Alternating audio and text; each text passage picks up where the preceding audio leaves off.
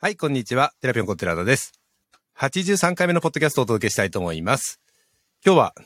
久しぶりの登場なんですけど、準レギュラーですね。準レギュラーという言葉を作った人だと思うんですけど、 準レギュラー池内さんに来てもらってます。池内さん、今日よろしくお願いします。どうも、準レギュラーのケイチです。 ご無沙汰してます。よろしくお願いしごま無す。沙汰してますね。ちょっと調べてみましたら、えっ、と、前回は伊藤哲郎さんと出てる回が2022年11月ですね。が、えっと、最後で、その前、単独で出てもらったのは2022年4月なので、なるほど。 1年ぐらい空いちゃいましたね。なるほど。え、本当ですかそんな にほんと、ほんと、びっくりしました。私もさっき調べてみて。1年空いちゃったんだ、と思って。なるほどです。ごな無沙ん汰してで、ます。はい。ちょっと準レギュラーの肩書きを下ろさないといけないかもしれな い。いやいや、そんなことないですよ。また今回もね、なんか、どうですかって言ったらすぐにやりましょうって言ってくれたんで、準レギュラーで大丈夫だと思うんですけど。わかりました。池口さん、でも自己紹介はちょっとしてもらって、あと近況のなんか変化とかもしあったら、えーその辺も含めてお願いしたいんですけど、お願いしあそうま。ですすね。えっ、と、はい、あの、はじめましての方は、はじめましてでおなじみの方は、えーまたお会いしました。えー株式会社アウェアファイという、まあ、スタートアップでですね、えっ、と、CTO という立場で、えーやってます。池内隆弘と申します。えっ、と、で、そうか、1年か。で、哲郎くんとの話のタイミングとも深まって、結構多分いろいろ、いろいろ、まあ、会社が一番多分大きくいろいろあって、うん。えっ、と、まあ、スタートアップで僕らやってるんですけど、まあ、資金調達の2回目を、えっ、と、しましたっていうのが、おー結構会社的なイベントだと一番大きいすご。はいやつで、えっ、と、はいはで、い次か、えっ、と、オフィスを移転しましたっていうのが、えっ、とね、ちょうど本当に先週、ほうほう、8月の末。あ8月の後半そうそうそう8月の後半にうんですですへでえ、すごなんい。で、それが、あの、で、すごい、めっちゃバタバタしてましたっていうのが、おーちょうど、あの、会社的にはイベントがありましたはいはいはいと、はい。感じですかね。うん。で、仕事の方は、まあ、引き続き、あの、エアファイっていうのは、まあ、あの、うんまあ、メンタルヘルスとかヘルスケアのスタートアップで、まあ、その領域なんですけど、うん。まあ、最近話題のですね、みんな大好きオープン AI というか、LLM というか、うん。を、あの、まあ、プロダクトに、まあ、活用して、えはいはー、い新しい機能を作っていくってことを結構主導してやらせてもらってるっていうのが、おー多分前回話してた時からの結構差分で言うと、はいはい。そんなところですかね。まあ、LLM はね、私も注目してて、後でいろいろ話したいんですけどぜ、楽しいですよね。楽しいですね。ねえ、ちょっとなんかいろんなものがゲームチェンジャーな感じで、ゲームチェンジしてきたなっていう感じがしてるんで。はい。はい。えっ、と、やっぱり大きいのはやっぱ会社のあー規模拡大ってことですね。えー資金調達もできたし、会社をいいですね引っ越したということは大きいところに行ったってことですよね。えっと、まあ、はい、あの、広さで言うとそうなんですけど、まあ、そんなに急に、あの、人数が倍になるわけでもないので、まあ、もともとがかなり、あのね、オフィスオフィス移転って難、タイミングが難しいと思うんですけど、はい。ねは足い。りなくなってから移転しても間に合わないし、そうですね広。すぎてもお金もったいないしっていうので、うん。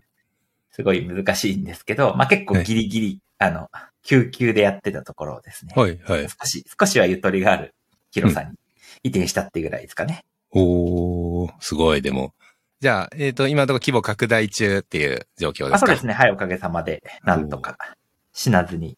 頑張って。いや、死んでないです。すごい、すごい成長してるじゃない ですか。死なずじゃないですよ。すごいそうで成すね長、はい。めっちゃ成長してるっていう状況ですよね。はいはいじゃあ、それなりにユーザーさんもついてきて、いろいろと評価も上がってきてっていう状況なんですかねで。すね。はい。あの、総じては、あの、まあ、いろんなね、もちろん課題とか悩みとかはいっぱいあるんですけど、まうんあ、ポジティブはポジティブかなとは思ってますね。はいはいはい。ありがとうございます。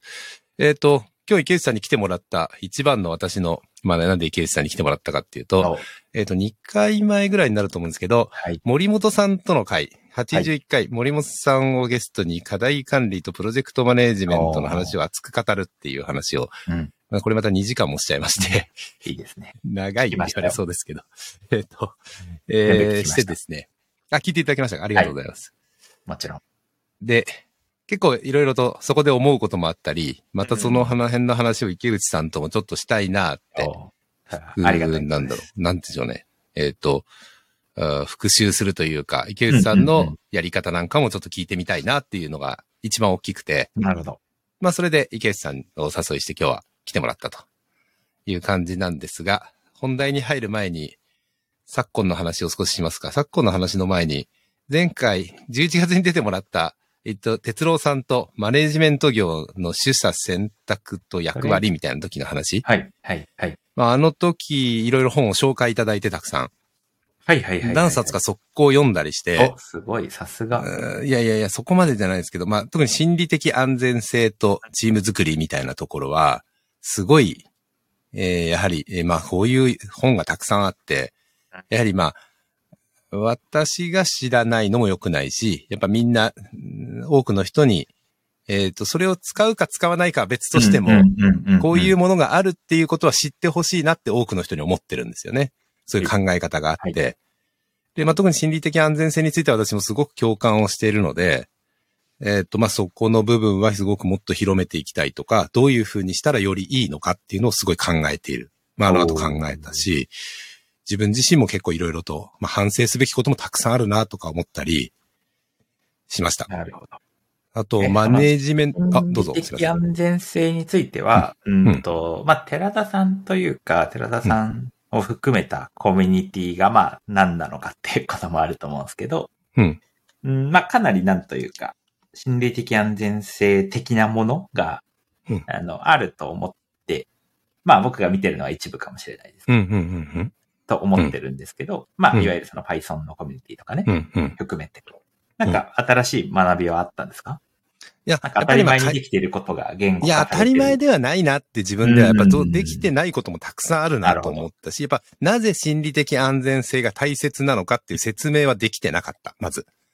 なるほど。その心理的安全性が大切で、それを重視した方がいいっていうのの裏付けっていうんですか、その、うん、えっうん、と、いろんなものってのは、まだ私もしっくりきてない部分もある。まあ、それうまく説明できないって意味ですね。しっくりというより、うまく説明するのが難しいとうか。あった方がいいじゃんって共感してくれる人同士だったら別にそうだよねで終わりなんですけど、まあ、なぜ心理的安全性が大事かとか、えーっと、そういうことを考えて、私がそういう行動してるのかとかっていうのは、うんなかなかね、説明するの難しいですよね。なるほど。うん。とか、他にも、やっぱマネージャー業の話もその時したと思うんですけど、マネージャーの方っていう話も、あれももすごく面白くて、うん。もうちょっと、もううん結構前、あの時すぐ読んだので、11月ぐらいに読んだので、ちょっと忘れかけちゃってるんですけど、まあそういう話。なるほど。あと、アンラーンのところはね、そんなにまだね、噛み砕けてないし、そんなに本も読み切れてない感じですかね。。うん、うん、うん。まあその辺の話はね、ものすごく、あの、私的にはすごいヒットして、ななるほど。はい、良かったです。めちゃくちゃ良かったですいいねで。すね。まあ、あの後も何人かに、あポッドキャスト出た後にですね、何人かに、あの話面白かったですねっていう話を言っていただいたりしてくれて、あら、それははい良。かったです。すごい良かったです。例えば、急に話また全然違うんですけど、ポッドキャストの話で思い出しちゃったんですけど、はい。まあ、私のポッドキャスト、まあ、えっ、と、今、収録はアイリスっていうのでやって、はい公開は、えっ、えーと、なんだっけ、今は、えっ、と、スポティファイ、スポティファイポッドキャスターっていうので、を経由して、うんうんうん各いろんなところに配信をしているんですけど、はいえっ、と、まあ、一応集計というか、どのくらい聞いてもらってるかとか、一応取れてるはずなんですけど、おーまあ、決してそんな伸びてない感じがしててですなるね、 その、寂しい感じはしてるんですが、うんえーあの集計がどこまで正しいのかっていうのはよくわかんないところと、なるほど。あと、まあ、YouTube のようにたくさん、ちょっと見てすぐ1ってつくイメージはないんですよね。うん。一人が聞いたっていう風に作って感じがしないので、ちょっとどのくらい本当聞いていただいてるのかなかなか測りにくい。なるほど。わかんないんですけど、まあ、えーちょっとこの間も、えっ、と、ふた、じ、えっ、と、実際に会って飲み会やった時にも、いや、この間の聞きましたよとか言ってくれるおーと、すごい嬉しいなって思ってまして、いいですねえっ、と、普段そんなに言わないんですが、皆さん反響いただけるとすごい嬉しいです。あ の、何でも、SNS でも、現場で会った時でも、何でもいいんですけど、聞いてますって言ってもらえるとすごい、やりがいができ、出るんで、そうですね。嬉しいですね、やっぱりね。あのち、ょっと僕も、じゃあ今回は特にシェアを頑張ろうかなと思いました。そうですね。あの、ね、出ていただいた時は皆さんシェアいただいたりしてうんもらってるんですけど、聞いたよとかいう話も、後で聞いたよって話でも全然いいので、言う言ってくれて嬉しいですまあしか、しねなかなか2時間となるとですね、聞く方も気合がいるというかですね。 2時間気合い入りますよね。 すいません。。 いやいやいや。最近なんか、深く毎週毎週に近くやれてて、え何をですかまポッドキャスポットドキャスト毎そうなんか週頻、度多いなと思ってましたね。毎ちょっと週ぐらいやってて、はい。で、まあ多くなりすぎるとだんだん皆さんね、あ の、積んどくと一緒でまあいっかって言って後で聞こうなんて思っても聞かないみたいな人も多いんじゃないかなと思うんですけ今はど何。でもね、ようやくの時代ですからね。ああ、確かにね。うんまあ、要約文とかもそろそろ出したいなとか思ってるんですけどねはい。あなの、んこかのポダッイドジキェャストスの。トをね、ダ作イジェるストとかね、うん短く、あ、短くそうええ30秒ぐらいの、あの、盛り上がったところをで口で言ってるだけですけど、あのカットして編集して、こんなことやりましたって言って聞いてもらう。 まあ、それ本当やった方がいいですよけどね。それはね、ねでもちょっとコスト高すぎですね。そうですね。あのね、いやいや、でもね、やっぱり続けるのが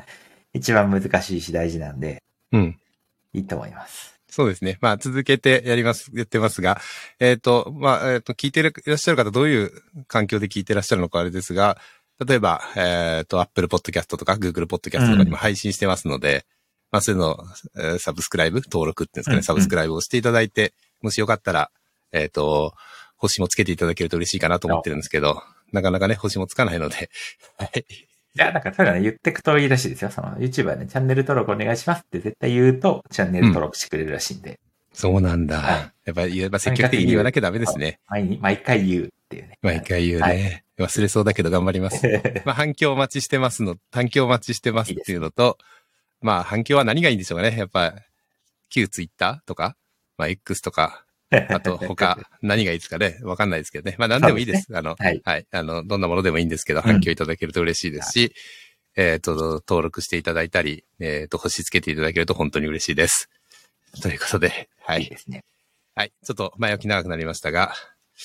で、えっ、と、そうですね。さっきの、えっ、と、本題に入る前にって言ってた話をちょっとすると、はいはい。 LLM 話おー、はいはいはいはい。でも、ケイさんも使ってるんですね。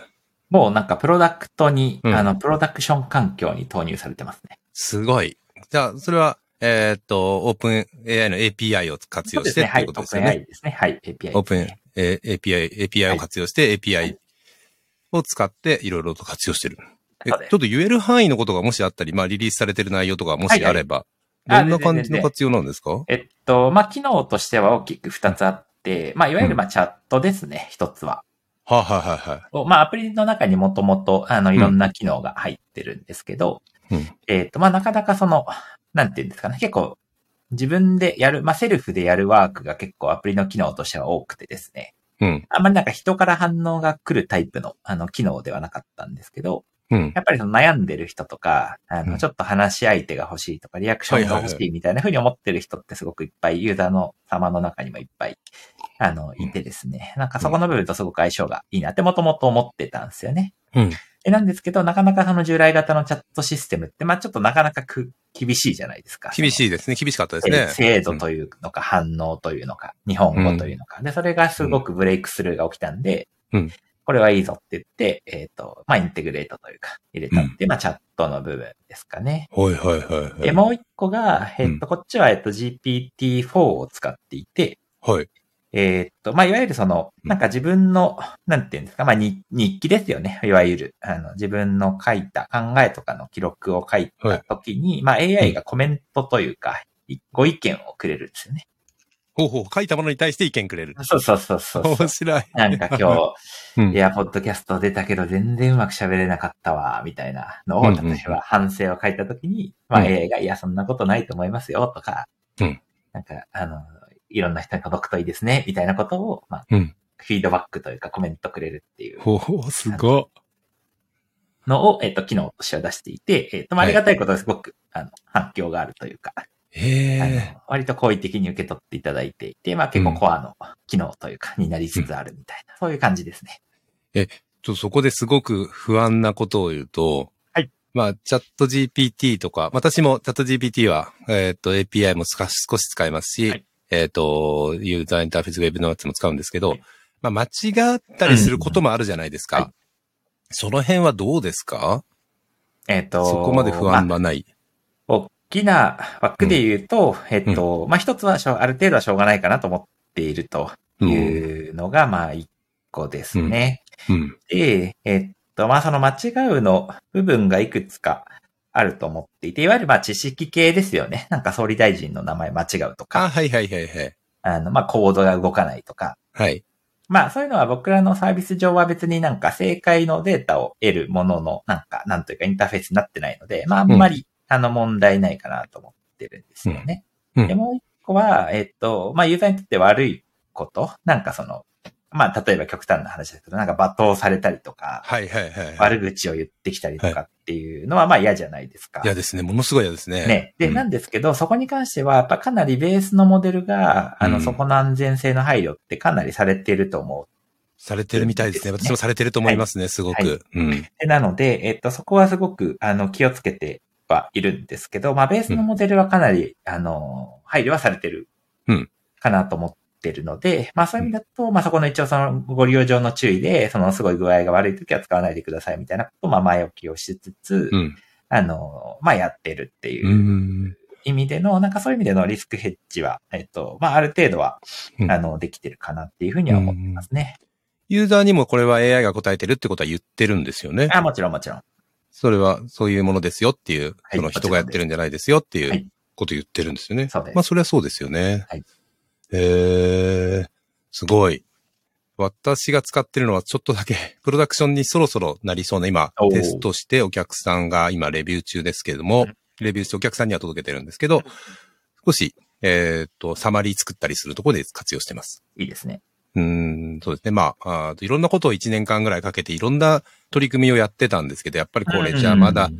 まあ AI 的な、例えば機械学習的なアプローチだとうんうんうんか、そういうもの、データはたくさんあるちょっとものがあおって、ーそのデータに対していろんなことやりたい。例えば、似たものをうまく、えーサディションするとか、あなたの好きなものなんですかとかやってくるとか、まあいろいろちょっと考えていろんなことやろうとしたんですけど、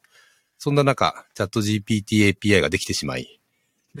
もう 完全にそっちにみんなの頭の中が行ってしまって、これならできるんじゃないみたいな感じで、 はいはいはいえーやってたら、もう、ちょっとまあ、ゆっくり、そんなにスピードが速いプロダクトじゃないっていうか、まあそんなに私も、うんえっと、がっつり入り込めてないやつなんですけど、えーちょっとテンペ、えーと、プロンプトエンジニアリングをして、はいはいえっと、今最終プロンプトが大体出来上がったぐらいかな。ちょっとこの間変えて、で、えー API 使ってますね。おうん。これはめっちゃ面白いと、お客さんはすごい言ってくれてて、ーなるほど。早くこれはやりたい。なんか、早くなんかいろいろやりたいって言われていて、いですね。まあちょっと頑張ってるとこですね。いいですね。LLM ネタは結構、あの、うんね、まあ、その LLM を開発するとかまでね、もちろん至ってはないんですけど、うん。結構インテグレーションの範囲だと僕も結構見て使ってるんで、いろいろ話がね、できないです。話尽きないですよね。新しいのどんどんできるし、 やり方も無限にあるっていう感じですそうよでねす。ね。もうでで、最近だと、まあ、その OpenAI、あの、うん僕ら、あの、Azure 側の方も使ってるんですけおど、ちゃんと Azure のやつ使えてるんだ、すごい。そ申うしす込んねで。。こう、はい、うんはい。まあ、相当早くに多分申し込を待っててもらって、あの、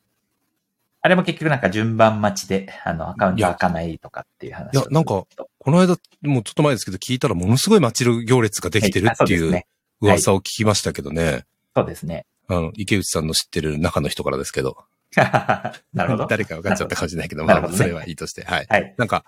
なんか結構ね、やっぱりすごい人気でっていう。いや、そうですね。うん。っていうので、本当になんか、いの一番に申し込んで、そうなんだ。そうですね。それはで羨ましいな。いえいえ使ってると、で、うん今度は、えっと、AWS の方も出してるし、うんあの、本当にごく数日前ですけど、Google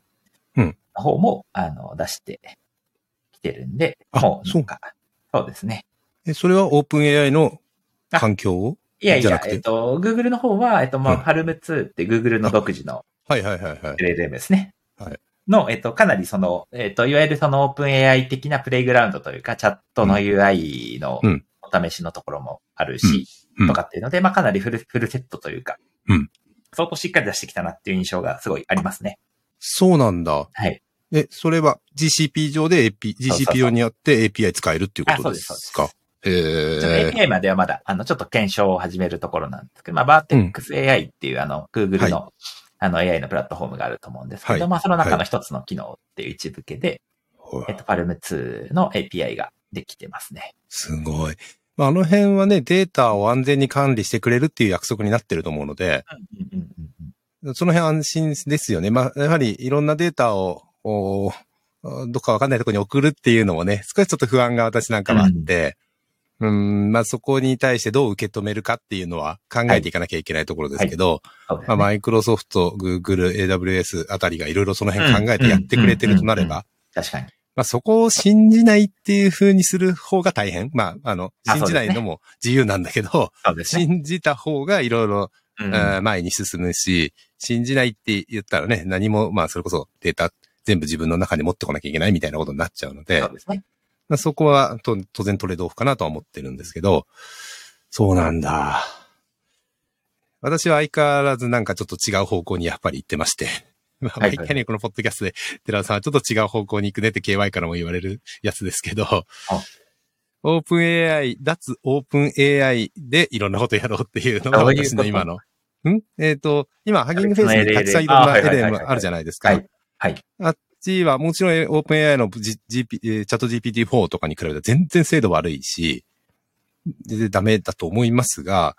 やっぱ自分のところで全部抱え込めるうっん。そうですね。ていう利点はあるだろうと思ってるんですね。そうですね。で、えなので、リンナも試しました。はいはいはい。はい他もちょっと試したり、えっ、と、いろいろ今、そっち関係をやってますね。ちょうどこの間、あの、AWS 主催のイベントで、えっ、と、はフいァインチューニングを1日かけて、あの、お一緒にやるみたいなハンズオンのイベントがあったんですけど、そこで、はいはいあの、ハギングフェイスのインナ、それこそ、はいをちょこっと触ってましたね。うーん私ね、まだね、えっ、と、その、ファインチューニングのところにまだ全然行きつけてなくて、はいはいはい。そろそろやりたいなと思ってるんですけど、うん、うん。まあ、それよりも今もっと、もっとやりたいのは、まあ、もっとやりたいものがどんどんなんか途中で終わってるものも今あるんですけど、 あの、ウィスパーのやつも途中でちょっと今、はいはいはいはい、く苦戦してるし、はいえーはいウィスパーは使ってるんですけど、うんうんうんうんまあウィスパーのファインチューニングのところはちょっと今、えっ、と、まあ、できることは分かって、そのままちょっと今放置しちゃったりとかしてて、ディスパー方面は僕は全然逆に触れてないですね。もう、まあだあ、はいはい。テキストですね。テキスト、えっ、と、このポッドキャストも毎回ウィスパーにかけて、自分のところでま、なしにウィスパーにかけて、内容をもう一回把握する。 2時間のポッドキャストをそう。すごい。いやもう毎回全部テキスト化してて、やっぱり今の段階だとそのまま、うーんと使える感じ、特にポッドキャスト、私のこのポッドキャストは、うんそんないい精度出ないんですよ。え、なんでですかえーっとね、多分なんか録音の仕方とか何かあるんだと思います。ちょっと全然そこまで突き詰められてないんですけど、この間森本さんとやったリアルで撮った時のはめちゃくちゃいい精度出たんですよ。ええー、なのなんでだ多ろう分ノイズとか。ノイズとか何かの録音の何かだと思ってるんですけど、まだ全然調べきれてないです。なるほど。うん。あの、ウィスパーだけじゃないんですけど、他のでもやっぱりうまく文字起こしができない、えっ、と、音声っていうのを前手にしたことあるので、うーん。何かあるんですよ、それ。なるほどんかちょっとね、分かってないんです、まだそこは。うでいろんな試しをしてて、うんで、この録音体系でやってるやつはそんなにいい精度が出ない。ええー、なんかわかんないっす。うん。で、まあ、他でえがっつりやってる、あの、自分のとこで録音して、その現地で録音したやつとかはかなりいい精度出ますね。なるほど。ウィスパーは。あれ、うん森本さんとは現地でやったんですか、森本さんとはね、会社に来てもらってやったんですよあ、。そういうこと。そう。 だからタイミングも早いし、そのまま身振り手振りも見ながら、はいはい。あの、、うーんと、会社で録音二人でしたんで、えまあ、より盛り上がっちゃったんですけえど。なるほど。あ、でもこれでも違和感は何もないですけどね。あそうですね。こっちでも全然ないんですけど、やっぱタイミング的には少し、0. 点何秒、0. 点何秒だと思いますけど、はい。って感じですけど。なるほど。で、で、で、ウィスパーをちょっとやってなくて、今は、あーっと、検索をいろいろやってます。検索ベクとトいう。ル検索お。はい、はい。えーっと、はい。はい。エンベティングして、ベクトル化したものはいの検索とか QA っていうのがい、まあ何回か前にも話したかもしれませんけど、合宿とかでも結構いろいろそういうことやってるおー人がいて、なるほど。まあそれの後追いをしてたら、うんうんまあそっちにはまり込んでいて、今私あは。あ、いいですね。で、もうちょっとで、今、えーと部分的には内部的に、えーとみんな見てもらってるんですけど、えっ、と、ハギングス、ハギングフェイススペーシーズで公開してるやつがあって、うーん。で、えーっと、いろいろちょっと今データを集めながら、その検索をいろいろ試すっていうことをやってます。なるほど。うん。なので、どっちかというとエンベッティング方面を今一生懸命頑張ってる。うんうんうんうん。いろいろ調べたり、うーんと、なんか今日、今日って言っていけないのかなまあ、い や8月末にも、 えっと、今8月末なんですけど、はい2023年8月末ですけど、8月末になんか、ヤンズって読むんですかあれ。あの、若手自然言語処理のなんとあかはがい書はいはいいはいはてい、はい。あるじゃないですか。は昔い、関係者の人がちょっと、うんえっ、と、こおーとコミュニケーションを取ったことがあって、うんえーっと、そんな関係で、多少の中の人のメンバーも少しは知ってるんですけど、まあ、そこのツイッターかななんかで、えーっと、検制、えーっと、ベクトル化したものの近似、きえーっと、まあ、うんえーっと、近似えーっと、はい近傍検索をどういうふうにやるかみたいなのを、さっき資料が回ってて、おなかなか熱いなって感じで、うんそっちを今私は一生懸命っていう感じですね。なるほど。うん。そうできればちょっとどっかでトークしたいなと思ってるぐらい。はいはいはい。あの、パイコンみたいなところで、パイコンじゃなくても全然いいんですけどい、やー確か何にかであそっち側をそうです少しやりたいなと思ってて、ーうん。あ、まあ私は今はラングチェーンを使ってそのまま、いはいはいあー結構楽してやってるんですけど、まあ入れ替えも可能だし、かなり面白いですね。なるほいど。やーもうず開発も早くてね、スピードが。 新しいのどんどん出てくるんで、 アングチェーンは早いですね。ラングチェーン早い。うんうん。あと、その辺のベクトルデータベースとか、えーっと、その点のやついやそうなんもですよすごい、なんか、もう、あー知らないうちに新しいよりいいものがどんどん出てくるっていうそう感ですね。じなので、ちょっと追いつかないですね。ちょうど僕も検索というよりは、いわゆるその、ラグ、ラグってあの、えっと、要はプロン、えっと、まあ、外部データ外部 DB を、うんあの、AI のプロンプトに混ぜ込みつつ、あのうん応答の精度上げるっていうやり方がうん。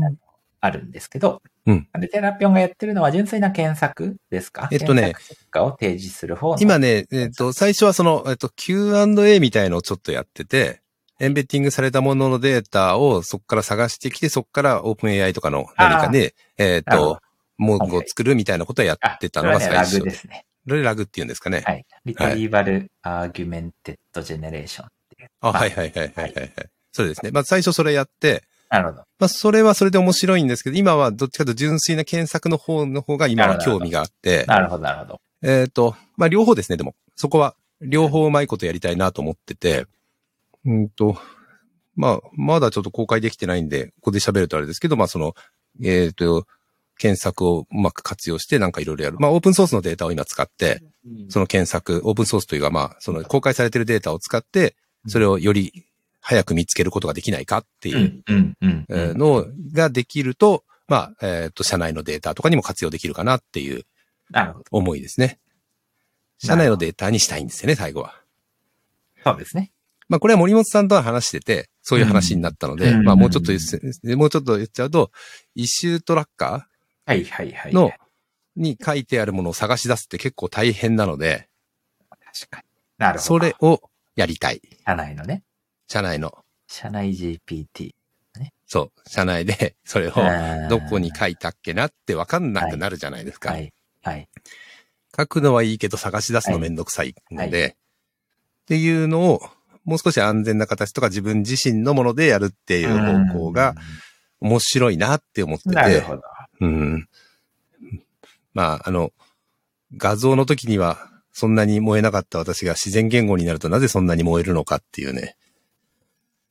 いやー検索、検。索何度目だよ、お前。検索のブーム来てるのって言われちゃうぐらい検索好きなんですよ ね。。あ、そうなんですね。そうですね。もともとはプローンの検索とか、あ とははい、はい、はい。ルシ、ルシーン使ってはい、はい、はい。検索エンジン作ったりしてた時代もあるし、うん、うん。えっと、イラスティックサーチ使ってはい検索やったりとか、はい。 やってるので、うん好きなんですよね、多分ね。何か。なるほど。うん。いや、いいとですねいう、なんか、回り回ってそんなことを今やってまして。なるほど。ああ、めちゃくちゃ面白いですね。それで言うと、さっき言った、えっと、Google の AI セットはい。あの方にも、えっと、エンベディングの API も、あのあ、セットで出てるんで、はいはいはいはい。ぜひそうなんだ。チェックしていただけると。そうですね。いや、もうね、チェックすること多すぎちゃっいて、や、わかる。もうね、ちょっとついていけないんですよ。 AI がね、仕事を奪うどころか、仕事僕増えてますから。仕事増えてますよね、我々の周りは ね。AI によって仕事が増やされてるって。そうまあ、その通りかもしれない。なんか波がすごいね、あって、落ち着いたかなと思うと、AWS が出し、うん Google が出し、みたいうんな。ね。まあ、今そういう感じですよね。そうそうそうそ。今日本では LLM の、日本語 LLM を出すブームが多分来てるじゃないうですそか。うですね。なので、たくさんの人が出してる。あそうですね。うん。で、データ持ってるところは新しい LLM を作る。またはファインチューニングするみたいのがすごい多いかなっていう感じですかね。うん。そうか。池内さん的にはじゃあまあそのファインチューニングとかもやっていく感じで、えー API 使っていろいろいいものを活用していくっていうそうです流ね。れですまかあ、ね。 LLM はまあちょっと現実的にというか、まあお金がかかるじゃないですか。で、そこをはい、まあね、作れればかっこいいなとは思うんですけど、うんうんそこにまあ今はリソース張る、なんか事業のフェーズではないなっていうのが、まあ、あの率直にはもちろんそうですね。ね、はあいるし、うん。えーまあなかなか勇気がいりますよね。なん か技術的なトライとしてはもちろん全て尊重はしますけど、まあちょっとはいやっぱりいいの、いいの作っても、より巨大なやつでうん、全てが駆逐されるみたいな世界じゃないですか。そうですね。はい。あの、1ヶ月持てばいいですよね。ランキングのトップ10に ね。っていう状況だと思いますね。普通の人がやったら。ね、そうですね。んね、 それこそ本当にね、大規模なお金も資本もデータもたくさん持ってるところが本気で乗り出してますからね。そうですね。うん。まあ、まあ、そういう意味で、まあ私も活用っていう方ですけど、うん LL も自分で作るっていうのはまあないなと思ってて、まあ、ファインチューニングぐらいまではもちろんやりたいし、えっ、と、それの活用とかいろいろやりたいんですけど、っていうような状況です。はい。いやー、すごい。なんかね、日本人はでも AI, AI 好きなんですかね。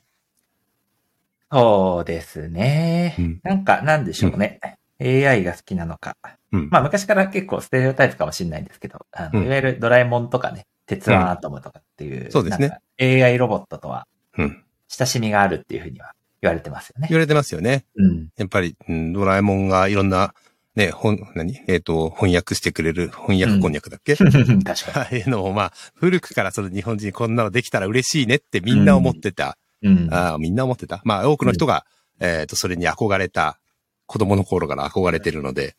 そういうのはすごい影響あるんじゃないかなって私も思いますね。確かうん。はい。いや、まあそんなんで AI 話ばっかりしてるとね、全 然、えっと、本題に行かないんで、そろそろ本題行くところですが、えっ、と、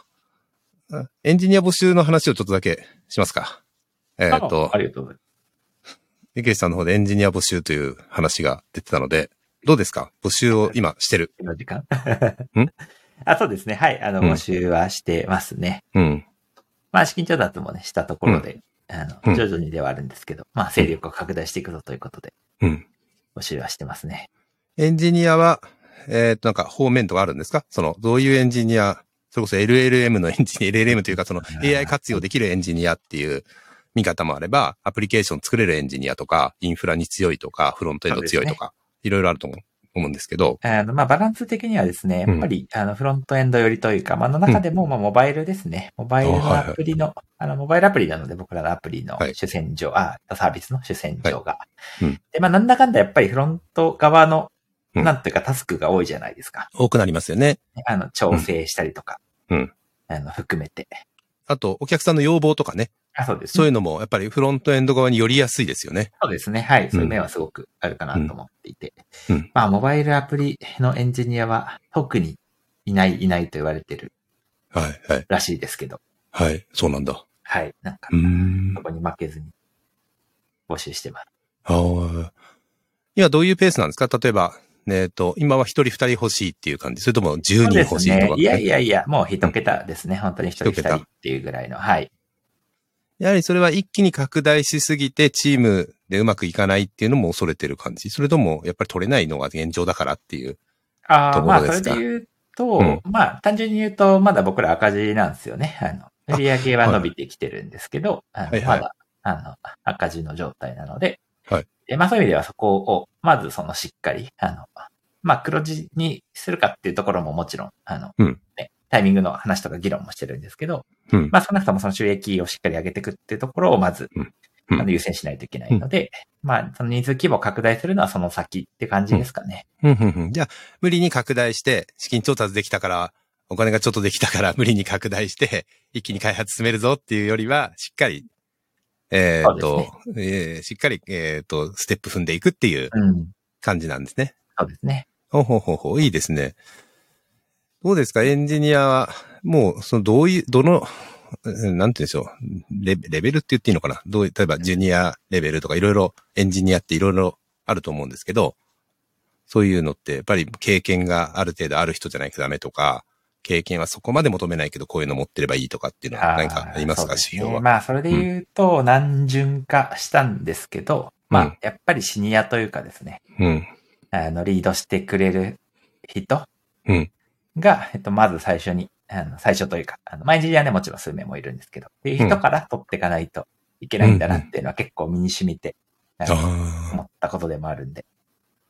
そうなんまあだ。そうですね。まあ、シニアの、はレイヤいシーの人ニアフロントエンジニアか、いなそう。いなそうって 言うとあれだけど、大変ですね、やっぱりね。それ人、そう そうですね。あの、あー見つけてくる切れっマッてチいうのしてはも難、しい。そうタイミングとね、あと、人とで。まあ、あの、幸いなのは、割とその事業ドメイン的には割と、うんあの、ユニークというかですね、そんはないはにいないので、はいあのやっぱりヘルスケアとか、あの、うんメンタルヘルスとか、うんまあ、心の問題とか、うんなんかそういうところに、あの、関心がありますって方は、あの、いらっしゃるので、はいはいはいまはあ、いちょ。っとそういうところ、プラス、あの、まあ、新しい技術もどんどんね、それこそ AI とか、まはあ、いフラッターとか僕ら使ってるんですけど、はいはいはいはい。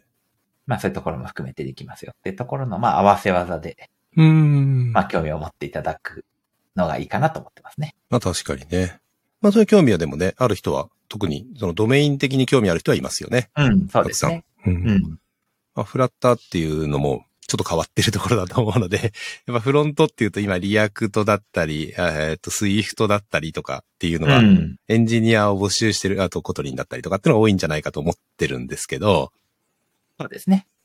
そこでフラッタうん。まあ、フラッターの採用自体はね、あの、増えてきているので、ー。はい。うん、あの、まあ、じょ徐々になのかわかんうん。まあなんで、フラッターの経験者っていうよりは、まあフロント、フロント詳しくてそういうドメインとか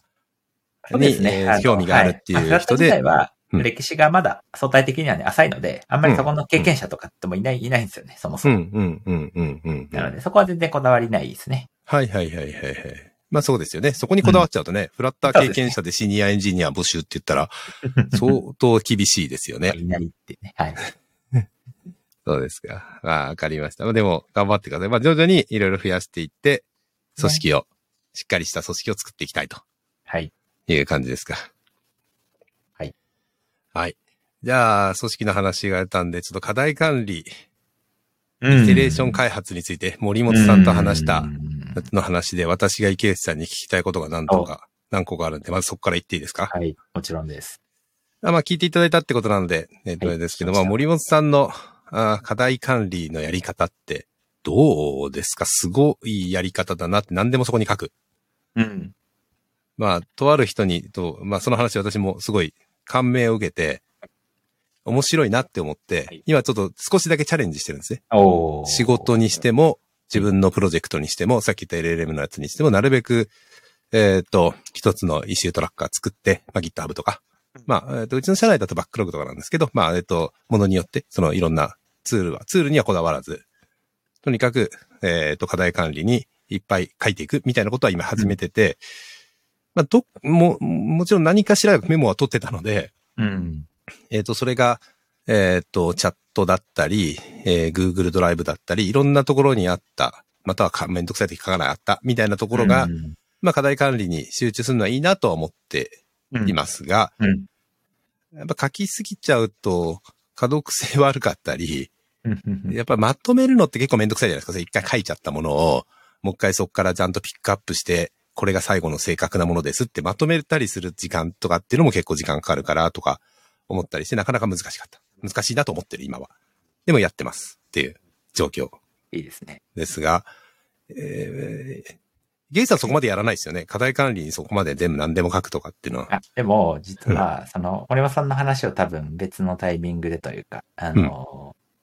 話、昔聞いてて、うん。で、多分ね、それを受けて、あ、いいなと思ったのか、はたまたなんですけど、えーっと、ちょっと時場合による気もするんですけど、結構僕書いてますね。あ一周に。じゃあ調べたこととかも、調査中のことも書いていく。はい。進捗をうんうんガ。ンガン書いて。うんまあ、多分なんか、それ書けないのはなんか、切羽詰まってる 時。はいはい。で、そうじゃない時は、多分結構一周に、あの、割と細かくうまくいかないとか、あの、うんなんか記事見て、あ、これのやり方やったら良さそうみたいなやる前に書いちゃう。あ、そうですね。そうそねうですね。前森本さんそう言ってましたよね実況中継みたいなことを、うん結構、あの、やるときはやってますね。で、その中にはなんか森本さんのやり方が、あすごいいいなと思ったうん。うのんが多分なんか、あの無意識的にかわかんないですけうど、んあの、ある気がしますね。うん。おーあじゃあ、比較的そっち方向で書けてるっていう感じですね。あ、書いてるそうですね。なんかやっぱり、あの、オープンにした方がいいと思っていて、で、うんまあさっきの心理的安全性じゃないですけど、まあうん困ってるとかハマってるんだったら、ひとまずそのハマってる状況を、をがみんながわかるようにしとくっうんうんてうん。いうことにすごい意味があると思ってるんで、うん。なんかもう全然わからんみたいな状態であれば、それも書くし、うんうんうんうん。あのちょっと進んだであれば、ちょっと進んだっていうのもおー書くのはまあすごいいいことかなと思ってるんで、それを、スラックのタイムズみたいなのをチャンネル作ってやるっていうやり方もする人もいるじゃないですか。はい。そうじゃなくて、一周トラッカーにやる方がやりやすいですかえーっとね、そういう意味だと、まあ分散はしちゃってますよね。あうのんうん。あるんで、うちもあのタイムラインみたいな個人うんチャンネルがあって、まあ、あの、業務の話っていうのはいろんな、あの、つぶやきがそこに書かれるところがあるんですけど、で、確かにそこにあるときも、まあ、で、まただやっぱり、あの、一緒に紐づいてた方がどの課題に対してのやつなのかってのはわかるじゃないですか。まあそうですね。探しやすさは、うんあのうんまあ、あの、ディレクトリ、えーツリー構造的にわかりやすいそうでですすよよね。ね。し、まあ自分がフォーカスするっていう意味でも、あうの、ん一周のトピックであれば一周に書いた方がいいかなとはまあ思ってますうかね。ん。うん。うん。うんまあ、でなんですけど、まあ、それが、えっと、ナレッジベースになる感覚はあんまりないですね。ああ、やっぱりね。うん。ナレッジベースにならないのはなんでだろう。まあそこをやっぱりやるのがすごい大変。まあ、それまとめたりしないといけないですよってね。いうよりは、そうそうそうう。んだから、えっと、まあ、うち、あの、ナレッジベースツールとしては、ノーションを使っておいて、ノーションなんだえっへと、ーまあ、結構頑張って書いてる方だとは僕は、えっと、うん思いますが、えっと、それは要は明示的に、一周でわーってやって、課題が解決したぞっていうところをちゃんと残すためにノーションを、まあ、わざわざというか、あえて書くっていうことをして初めて、多分ナレッジベースとして成り立っているんで、なんかその一周をほっといて、それがなんかナレッジベースに勝手になってるイメージはもう全然ないまあないっすよでね。すね。うん。でも、本当だったら前にハマったパターンのうん。やつが、あー課題管理ツールには本当は残ってるはずなんですよね。そこやってれば。だかそうですね。らそれが探しやすくなればとか。まあそこでさっきね、テラピョンが言ってた検索はいのやり方は、なんかすごくね、一個やり方としてはいいのかうなんと話聞いてて。そうなんですよね。あの、うんその森本さんから聞いた時もそれがすごい思いついたんですよ。思ったんですよなねる。ほど書きすぎた時にやっぱり探しにくさって絶対出ると思いや、ありますね。うんですよ。はい。で結はい長く全部上から読んでいかない と、何やったかわかんないみたいな、これやんなかったのかいみたいなのが、あの、えっと、一周トラッカーにな、うん入ってるわけじゃないですか。まあそういう意味では、多分ね、話を聞いてて思うのは、森本さんのそのなんか処理能力の高さというか、うんお。そらくそのイシューを上から下まで読んでく力のあ高さみたいなので、あうんのあんまり負担に感じないんじゃないかなっていうのは、なんかそうかそ想うか像して。確かにね。ああ、あそういう、あの、書く、えーものを書くっていうことに対する抵抗感も少ないし、あ、あそうそうそうそう。のーそこでコピペして、なんか、実行結果とかコピペしなきゃいけないわけじゃないですか。はいそはいの、はいなはいんか試したやつって。その、その書いていくコストも低いし、読んでいくときもパッと読めるんですよあそうねそ。うそうそう。だとは思うんで、それがただ全員にその水準求められるかっていうと結構大変なのかなっていう感覚はありますね。まあそうですよね、やっぱりね。うん。まあ社内でも少し始めてるんですけど、やっぱりその、そんなにやっぱり、いまいちピンとこないっていう人と、いや、それなんか自分には合いそうっていう人がやっぱりいて、あーで、いろいろちょっと試してる感じ。で私もそれを見ながら、私自身もちょっと試してるっていう感じうんなんですけど、なるほはど、いなるほど。うんまあ、あの、やり方としては面白いし、えっ、と、森本さん的にはやっぱりそういう開発スタイルっていうのをもっともっと広めていくとか、もっともっといろいろとやり方とか工夫できることはたくさんあるんじゃないかっていうふうにおっしゃってましたね。でもなんか後のトピックで多分ね、あの、関係すると思うんですけど、うん。結局その情報の同期を頑張らなきゃいけないっていうのは、まあ、それだけ要は逐次で共有できてないから頑張らないといけないわけですよね。まあそうですね。はい。うん。で、なので、それが、もう経過が全部出てれば、いちいち別に1日1回集まって報告する必要もない。まあ、っていうと言い過ぎですけどね。まあまあそうですね。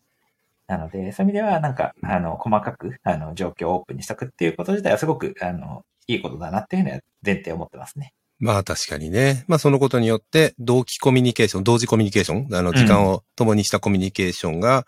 を取らなくても済む。そうですね。し、あれどうなってんのとか、うんあの、進んでると思ったら1日ハマってました、みたいな。はいはいはいはい。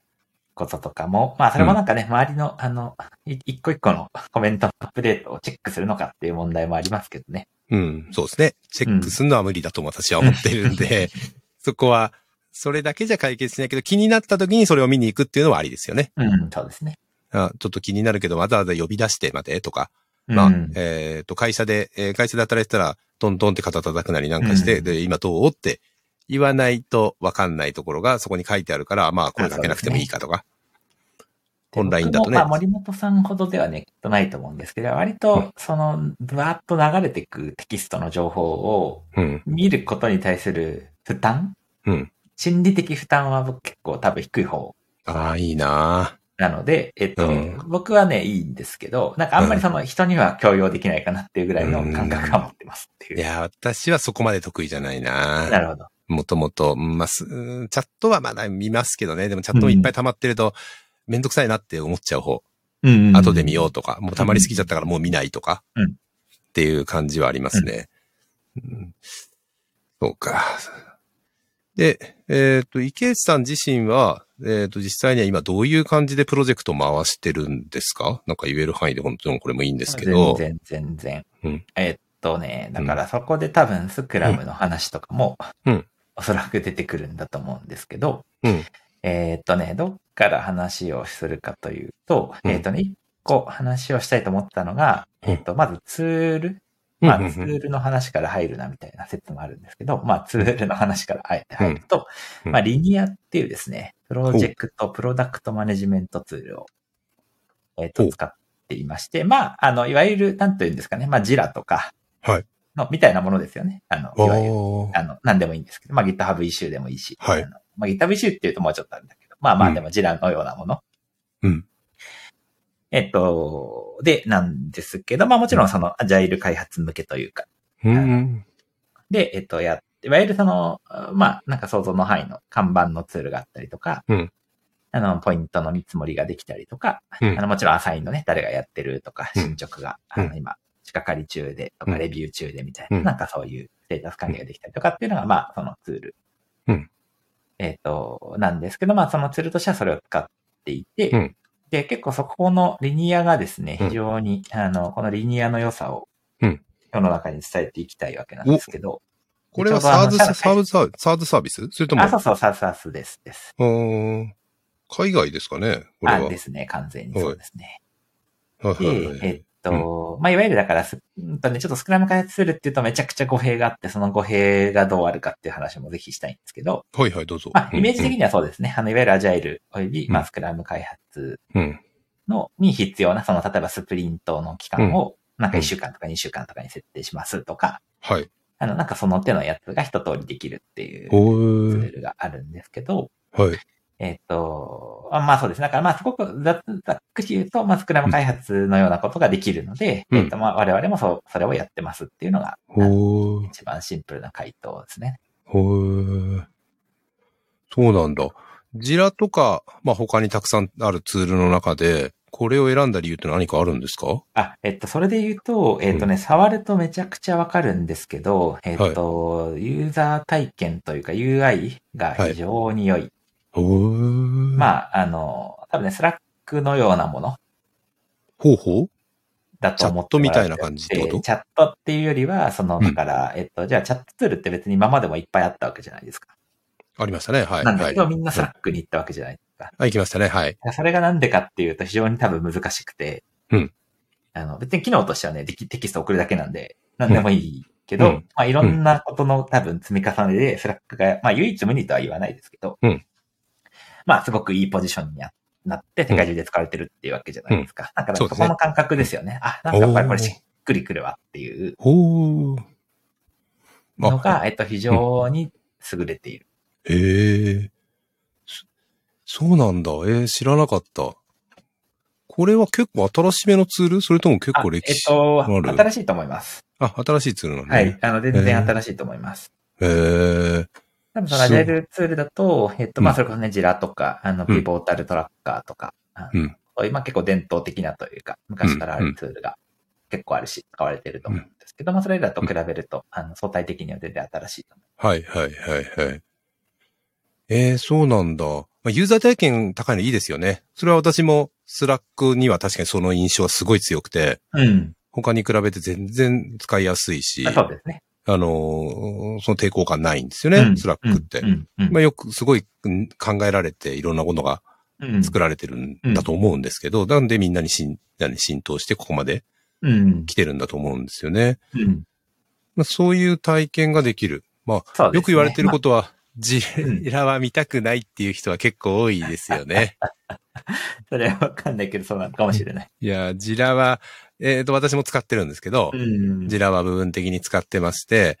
えー、とはいえ、なかなかジラは、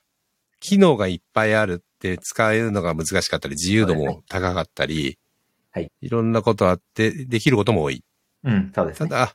ユーザー体験がめちゃくちゃいいかって言われると、そこまででもないっていうのは印象あるんですよね。あの、まあ、そのさっきのユーザー体験がいいのをもう少し噛み砕くと、うんえっ、と、まあ、その、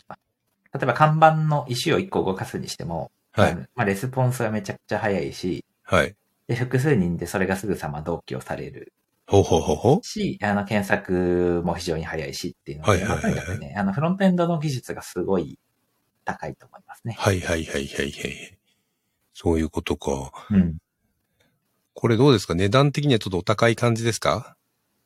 えっと、でも、あの、一人、その、チームプランでやって8ドルとか多分、それぐらいじゃないはいはい。だからまあ、あの、生産性に関わると思えば全然、あの、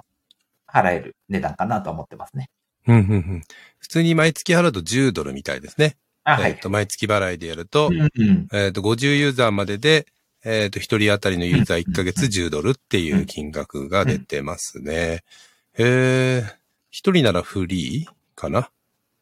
?1 人だったらフあリーとねパブリッか。クの、なんか、公にしていいプロジェクトだと無料とかなんかそういうのがあるんで。ああ、まあまたよくあるパターンですよね。あ、そうですね。それはね。まあ、会社でやったらね、パブリックにはでですすできないから。本当に布教、布教したいツールの一つなんで。へえ。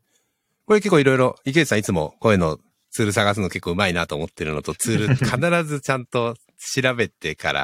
あそうの、です使ねってみてからちゃんと選定してますよね。あの、はい使い始めて、あの、あ好きなんのですよね。サース、サース好きなんですよね。あ、サースサースを探してきていろいろ試すの好きなんですね。あ、そうです。趣味いやとサース探しなんで。いや、そうなんだ、すごいいいな。とか、やばい、池内さんに聞けばいいのか、こういう時は。 あそうですね最近どんな、どんなこの手のツールでサースでいいのあるって。まあ聞いてください。ね、ネトリファイとかあの手のやつも結構検討してましたもんね。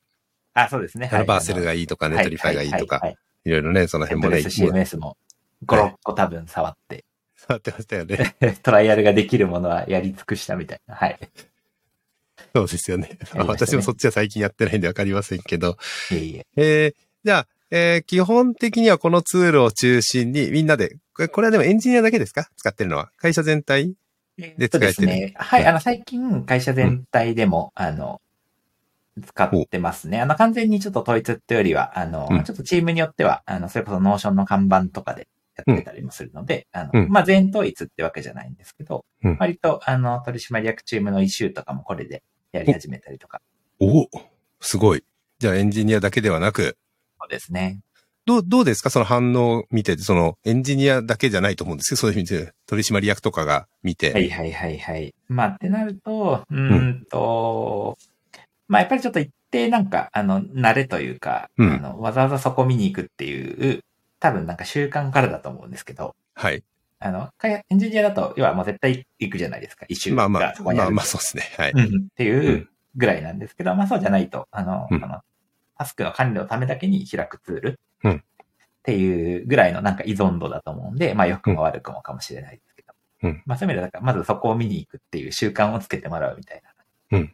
ところのなんかハードルというか、あの、うんはあるのかなとは思ってますね。うーん。まあ確かにね。で、そこで回答してもらうっていうのは結構ハードル高いですよね。いや、そうですね。はい。チャチャットとかメールとか電話とかでいいじゃんって言われちゃう と、確 かに。その場で話せばいいじゃんって言われる と、いや、この、このツールでちゃんとアップライ、えーアップルーブとかしてくださいよっていうのは、それはハードル高いことですそようでね。すね。あ、そうです。それで言うとね、もう一個いいのは、まあ GitHub のイシューも最近は連携したらそうなるのかもしれないんですけど、Slack 上でね、返信できたりもするんですよね、すぐ、シームレスに。あ、そうなんであすかそこののイ、シュー、そう、リニアの上のイシューにあるんですけど、それをまあ Slack に連携しておくと、あうのん要はコメント、あのレスポンスをあの Slack 上でサクッとできたり、リアクションが連動したりとかもするんで、そうなんだ。そういう意味でのね、あの、使いやすさはすごくありますね。おお、その辺もよく考えられてるんですね、やはりね。あそうですね。後発のツールというか。うん。なんですごくね、あの、いろんなものと相性いいと思いますよ。へえ。いやーそういうの聞いてるとやってみようかなと思うんですけど、また新しいツール導入するのはね、 なかなか、やっぱハードルが高いことだと思うんとで。いうとね、すごい、あの、ちょっと自画自賛になっちゃいますけど、うちのチームいいなと思ったのが、これう、ん。試して、もともとあの、えっ、と、全ハブっていうですね、あの、GitHub のラッパーですね、あの、一周管理ツールのを、うんえっと、使ってたんですね。うん。で、まあ、ちょっとそこになんかいろいろ、あの、細かい、あの、それはそれでよくできたツールだと思うんですけど、ちょっと細かいですね、あの、不満が結構あって、うんえーで、なんかそんな中で探してたんですけど、そそれでリニアめっちゃいいじゃんってなって、一日で、わあ、こっちに行けって言って、あえの乗り換えられたん一日でそうそうそう。えデータの移行とかどうしたんですかあえっとね、インポートが一応できたんで、まあ、全ハブってイシューが結局 GitHub にあるんですよね。はい。なんで GitHub のイシューのインポートがリニアできるんで、ああ。そういう意味では、あの、インポートで一発で。うーじゃあ、エクスポートもできるんですね、このリニアから。リニアエクスポートはね、試してないな、あるかな。試してね。まあ、ないのかな。あると嬉こしいのね、でロすックイね。ン感は多少ありますね、正直。ね、そこは結構重要なポイントあるだと思うんですよね。うだからん。結構デベロッパーフレンドリーなので、ある、ある気はしますけあ、そうですか。ど。うん。まあ、そこかな。やっぱり、一周、ね、トラッカーだとやっぱりエクスポート、インポート、エクスポートはちょっとできると嬉しいですよ乗り換えね。るのも大変だしね。うでん。そうそういう意味で、なんかクイックに、まあ今のね、人数の規模だからこそできたんだと思うし、これからね、もっと増えたらそんな簡単に、うんルール変えるぞってなって急に変わんないと思うんですけど。ね、使い方は覚えなきゃいけないあしそうねそ。うそうそうそう そう。文化も多少は違うはずだからそ。うですね。はい。うんなんでそういう意味では、あのできてね、よかったなと思ってますね。えー、今どのくらいですか使って1年とか いまやだいやいや、まだえっとね、全然いつだろうな。えっとね、5月とかじゃないですか。ほんすごいね。うん。あほんと最近なんですね。うん、多分。で、じゃあ、か、これに変えて、まあ、インターネットフェースがいいのはいいんですけど、その、うー開発の、なんていうんでしょうね、スクラムがうまく回るようになったとか、開発のプロジェクトが、こういう感じで見やすくなったみたいなのあるんですか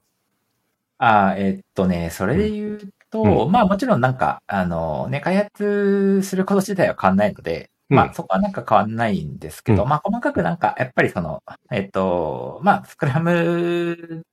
とはなんかまた関係ない話かもしれないですけど、いわゆるそのガントチャートっていうか、うんあのね、いつできるんだっけって、まあみんなの関心事じゃないですか。はい。っていうのを、えっと、まあすごい、そのプロジェクトの単位みたいなので、うんまあ表現しやすくなったりとかっていうのうは、んそのあたりがまだ GitHub の、あの GitHub のね、プロジェクトも結構いろいろ、あの、進化してきてると思うんですけど、うん。そのあたりと多分全然できないところだと思うんで、あそうですね。GitHub のプロジェクトは、うんまあ、だから難しいですね。うんあれだけだと。うん。うん。そのあたりが、あの、すごく必要、本当に必要最小限にというか、あの、できるようになったので、まあコミュニケーションはね、すごくしやすいですね。うん。もちろんあれだけど GitHub の、えーっと、チケット連携、え、GitHub のチケット連携じゃないと、コミット連携か。コミット連携とかももちろんできるんですそうよでねす。ね。はい。で、プルリクにしたら、勝手にレビュー、インレビューか、レビュー状態になるし、で、うんマージされたら完了になるし、みたいな。なんかそのあたりはすごく、よく考えられてるなと思います ね。おー。そうなんだ。へえ。いや、ちょっと興味持ちました、私も。ぜひ。なかなかね、あの、う移り変わるのも大変だなと思ったりもしてるし、もっとよりいいものないかなとは思ってたので、そういう意味だとね、今のところはね、僕はベストですね。おー、そうなんだ。ちょっとやってみようかな。まあ、 無料でまずね、一人でやあ、ってそうみでて、すね。っはていうところからですよね。最初はね。私もいつも結構一人で最初やって、うんそこから、これならっていう感じで思ってやってるので。そうか。そこから、えっうんと、話を、より本題の方にというか、うんうんえっとね、で、どっちの方向から話をするのがいいのかなと思ってるんですけど、うん。えっと、リニアはですね、あの、非常にまあ面白いのがですね、うんあの、リニアメソッドっていう、うんえっと、まあ、哲学、えっと、全オブ Python みたいなものですね、要は。うん。テラピオ向けに言うと。っうんうん。ていうものなんかを、うんえっと、リニアが作っているんですね。うん。あの、リニアを検索して、では違うな。池内さんがそのリンクを貼ってくれてるのか。はい。それが出てきました。はい。はいはいはいはい。うん。うん。で、そこに、えっと、いわゆるそのプロジェクト、プロダクトマネジメントの哲学みたいなものが結構書いてあって、まあ、そことセットなんですよね、このツールって。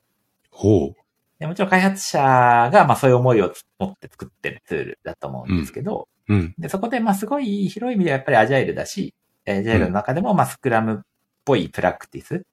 うんが、えっと、実践できるような機能が実際あるんですけど、うん。えっと、で、まあ、そこでスクラムの、あの、まあ、なんていうか課題っていうのも、あの、まあ、僕の立場で言うと、あの、うん間違いなくいっぱいある、というふうに思っていて、うんで、とはいえなんか別の代替案もないし、うん。あの、なんかどうするんだっけみたいなところをみんな、あの、試行錯誤してるチームが多いと思うんですけど、はい。はい。まあそこにまあね、もちろん銀の弾丸ではないかもしれないんだけれども、まあ一定のなんというか、回答というか、あの、こうやるといいよっていうのがすごく示されていて、ほー。まあそれが、えっと、すごく素晴らしいなというふうに思っていて、リニアが好きですっていう感じですかね。おー、じゃあこのリニアメソッドっていう、まあ、ある意味開発のスタイル的なものですよね。そうです、そうです、そうです。開発のスタイルのの提唱もしてると。そうですね。で、はいこのツールはそれに向けて作ってるんだと。その通りです。おー。これはでも、アジャイル的でもうスクラムではないんですかスクラムを、完全にスクラム、うんスクラムに近いのかなそれともスクラムとはえっとと遠いとか、まあわかりやすく言うと近いですね。はい。あの、うん近いです。うんで、なんですけど、うん。うんと、結局、まあこれもなんか結局僕の解釈なので、まあちょっとリニアの人が完全にこう思ってるとも言ってほし、あの、思ってもしくないんですけど、まあ例えばすごい細かいところで言うと、スクラムってスプリントっていう言い方をするじゃないですか。言いますね。はい。で、えっと、リニアのメソッドに、えっと、書いてあるのが、まあ要はスクラム、えっとスプリ、スプリントじゃなくて、はえーいサイクルを回せとほうほうほうほう。いうことを言っていて、まあこれもまあなんというか言葉遊びと言われたらそうかもしれないんですけど、スプリントってやっぱり短距離走じゃないですか。走り切るっていう、息を止めて走り切るっていうのがスプリントだと思うんですけど、はい。要はシステム開発ってそういうことじゃないよねっていうほうほうほうほう。ことを言ってて、で、まあ、うんモメンタムっていう言葉をよく使われてるんですけど、まあ、あーモメンタムってなんていうんですかね、あの、うんまあ、動きのフットワークの軽さとか、うん。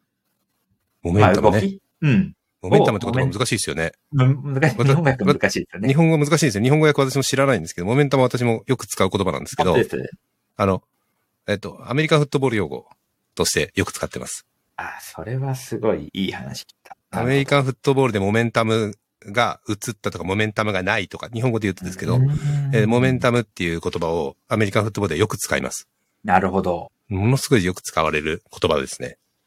他では聞いたことがないですね、私は、あの、スポーツの世界ではモ。メントの。はいはいはい、確かうにん。あると思いますね。サッカーではは言わないですよね。言わないですねう。ん。で、アメリカンフットボールではモメンタムあーモメンタムが何とかって、これによるモメンタムがっていう、まあ日本語の解説を聞いて言ってるんですけど、まあ英語でも多分言われてるんだと思うんですよね、モメンタムっていう言葉うんうん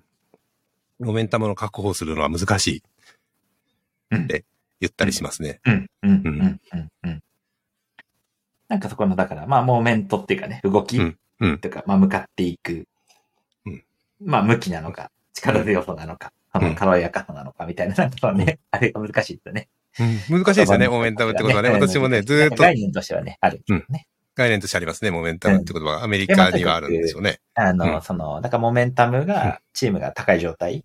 ほう。でサイクルを回すことが、ことこそが大事なんだっていうことをすごく言ってて、ほで、う。それが、あの、わかるっていうまあ確かにね、感じですね。あークリエイトモメンタム、ドンツ、ドンツスプリントって書いてありますね。あ、そうそうそうそうそうそう。えー、そうなんだ。面白とか、えーなんかそういうのが、まあちょっとずつ違うんですよね。で、多分この人も、あの、コンプトっていうか、あの、作り手は、まあ、うん明確にスクラムは知っているし、うんあの、意識もしてるんだと思うんですけど、い。うん。あの、で、おそらくそこの問題点も感じていて、うん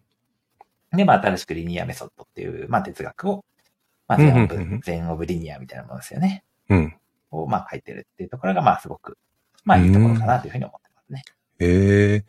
そうか。やっぱスクラム、まあそうですね。あの話を、あのいえっ、と、森本さんとした後にいろいろ思ったことですし、まあ、スクラムの難しさ、うんただスクラムの必要性とか、そういうのもすごい分かってきたような気もするんだけど、やっぱスクラム実際やるの難しい、大変うん。だし、なかなかうまくできてないところも本当多いんじゃないかなと思っでうんて、私自身はできないなと思ってるおーんですよ、なかなかね。そこまでなるほどしっかりしたスクラムね。うん。うんうん。まあ、ね、キュウジさんスクラムマスターも持ってたような気もするし、持ってスたクラム多分結構詳しいと思うんだけど、うん。うん、そういう意味では、スクラムよりも、このリニアメソッドの方が、より合ってそうっていう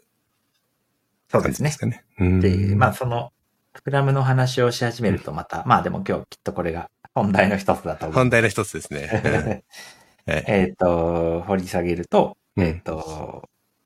まあ前提というか、注意、あの、なんていうんですかね、断り書きとしては、あの、スクラムを、まあ僕もだから、あの、テレビを今言ったように、えっ、と、スクラムマスター、サーティフィケーテッドスクラムマスターですかね、あの、うん資格の認定資格っていう、まあ、あの、そういう、グローバルで、うんあの一応権威があるとされている、あの、スクラム認定機関みたいなものが、うんまああってですね、そこの研修をもう本当にずいぶん昔ですけど、うんあの、受けて、えーまあ、とても感銘を受けて、うんあの、まあ、こんな世界があるんだというふうに思うんうんって、あの、すごく、あのまあ、学んだし、うんあの、勉強になったっていうのが、うんまあ、前提なので、まあ、すごいリスペクトはめちゃくちゃあるんですけど、うんうんえーっと、まあ、一方で、えーっと、まあ、問題が多すぎるというか、まうんあ、いろんな問題があると思っていて、うんで、まあ、それを、だからその、ね、ちょっとこういう、あの、リスペクトを書いてると思われると何かと炎上しがちな、 あの世の中なので、予防線がめちゃくちゃ張ってるわけなんですけど、っていはいうはいはい、えっと、ことを踏まえた上でもうん、えっと、問題というか課題が多すぎるので、えっうと、ん僕は、えっと、スクラムは、えっと、採用しない方がいいと思ってますね。そのあもあ、のそうなんそだ。のものっていうか、なんか、それが何なのかっていうところが、まず、なんか、あの、嫌なとこなんですけど、まあそうですね。ただ、まあもう一方、スクラムって、まあある意味きっちりした形のあるいメソッド、それなりにこういうやり方しましょうって、まあスプリントっていう言葉もあったり、その一つずつに言葉の定義もかなりしっかりそうです決ねめてあって、そうですね。これはこの人はこういう役割ですとかも決まる。はい。これは、まあある意味分かりやすいですよね。だから何もないところに、じゃあどういう形で開発しましょう。じゃあこの人の思い込みでとか、リーダーの一こ、鶴の一声でこれのやり方で、いや、それはダメなんだとか、これはいいんだって言い出すのもそんなに良くないですよね。あそうですね。うん。で、まあ、確かにおっしゃる通りで、そういう意味だと、あの、まあ、スクラムを一つのある意味、主張の主というかですね、うん一番最初の、なんか、とっかかりにして、うんそこから、あの、アレンジをしてやっていくっていうのが、えっ、と、まあ、いいと思うん、うん、ってるんですけど、うん。で、なんか、で、なので、じゃあ、スクラムって別にそういうものだよねって、もし言われるのであれば、えっと、うん僕も全くその、そうですねっていうふうになんか言って、この話は終わり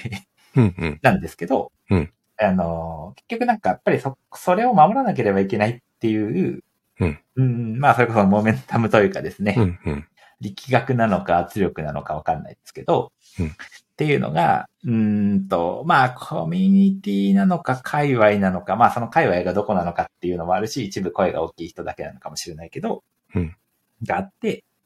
えー、まあ、それがね、すごい、あの、良くないなと思っていて、だからなんか無理合わないのに、まあ、現代のモダンの開発とすごい矛盾し、矛盾っていうか合わないところが明確にあるんですよね。ああ、ほうほうほうほあう。の、それはもう間違いなくあって、はい。で、まあ、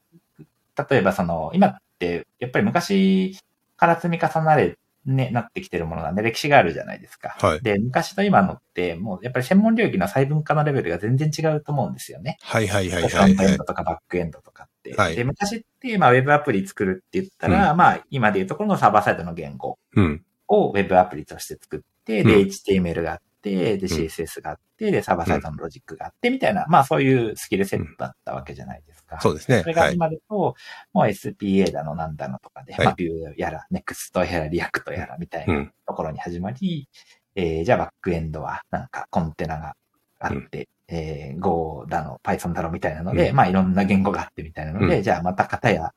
えー機械学習が出てきて、うん LLM が出てきて、うんみたいなので、うんまあすごい。 API 使いこなすとそうか、ですね。クラウド使いこなすとか、そうです、そうです。すごいたくさんですよね。っていう、うんだから専門性がもう細分化されすぎていて、ほうほで、その中で、なんか共通の、うんと、まあ、例えばポイントするにしても、まあ見積もりとかをするにしても、えーまあもうなんか人とかチームによっても全然違いますよねっていう、う。まあそうですね。うん、なんか大前提があるうん。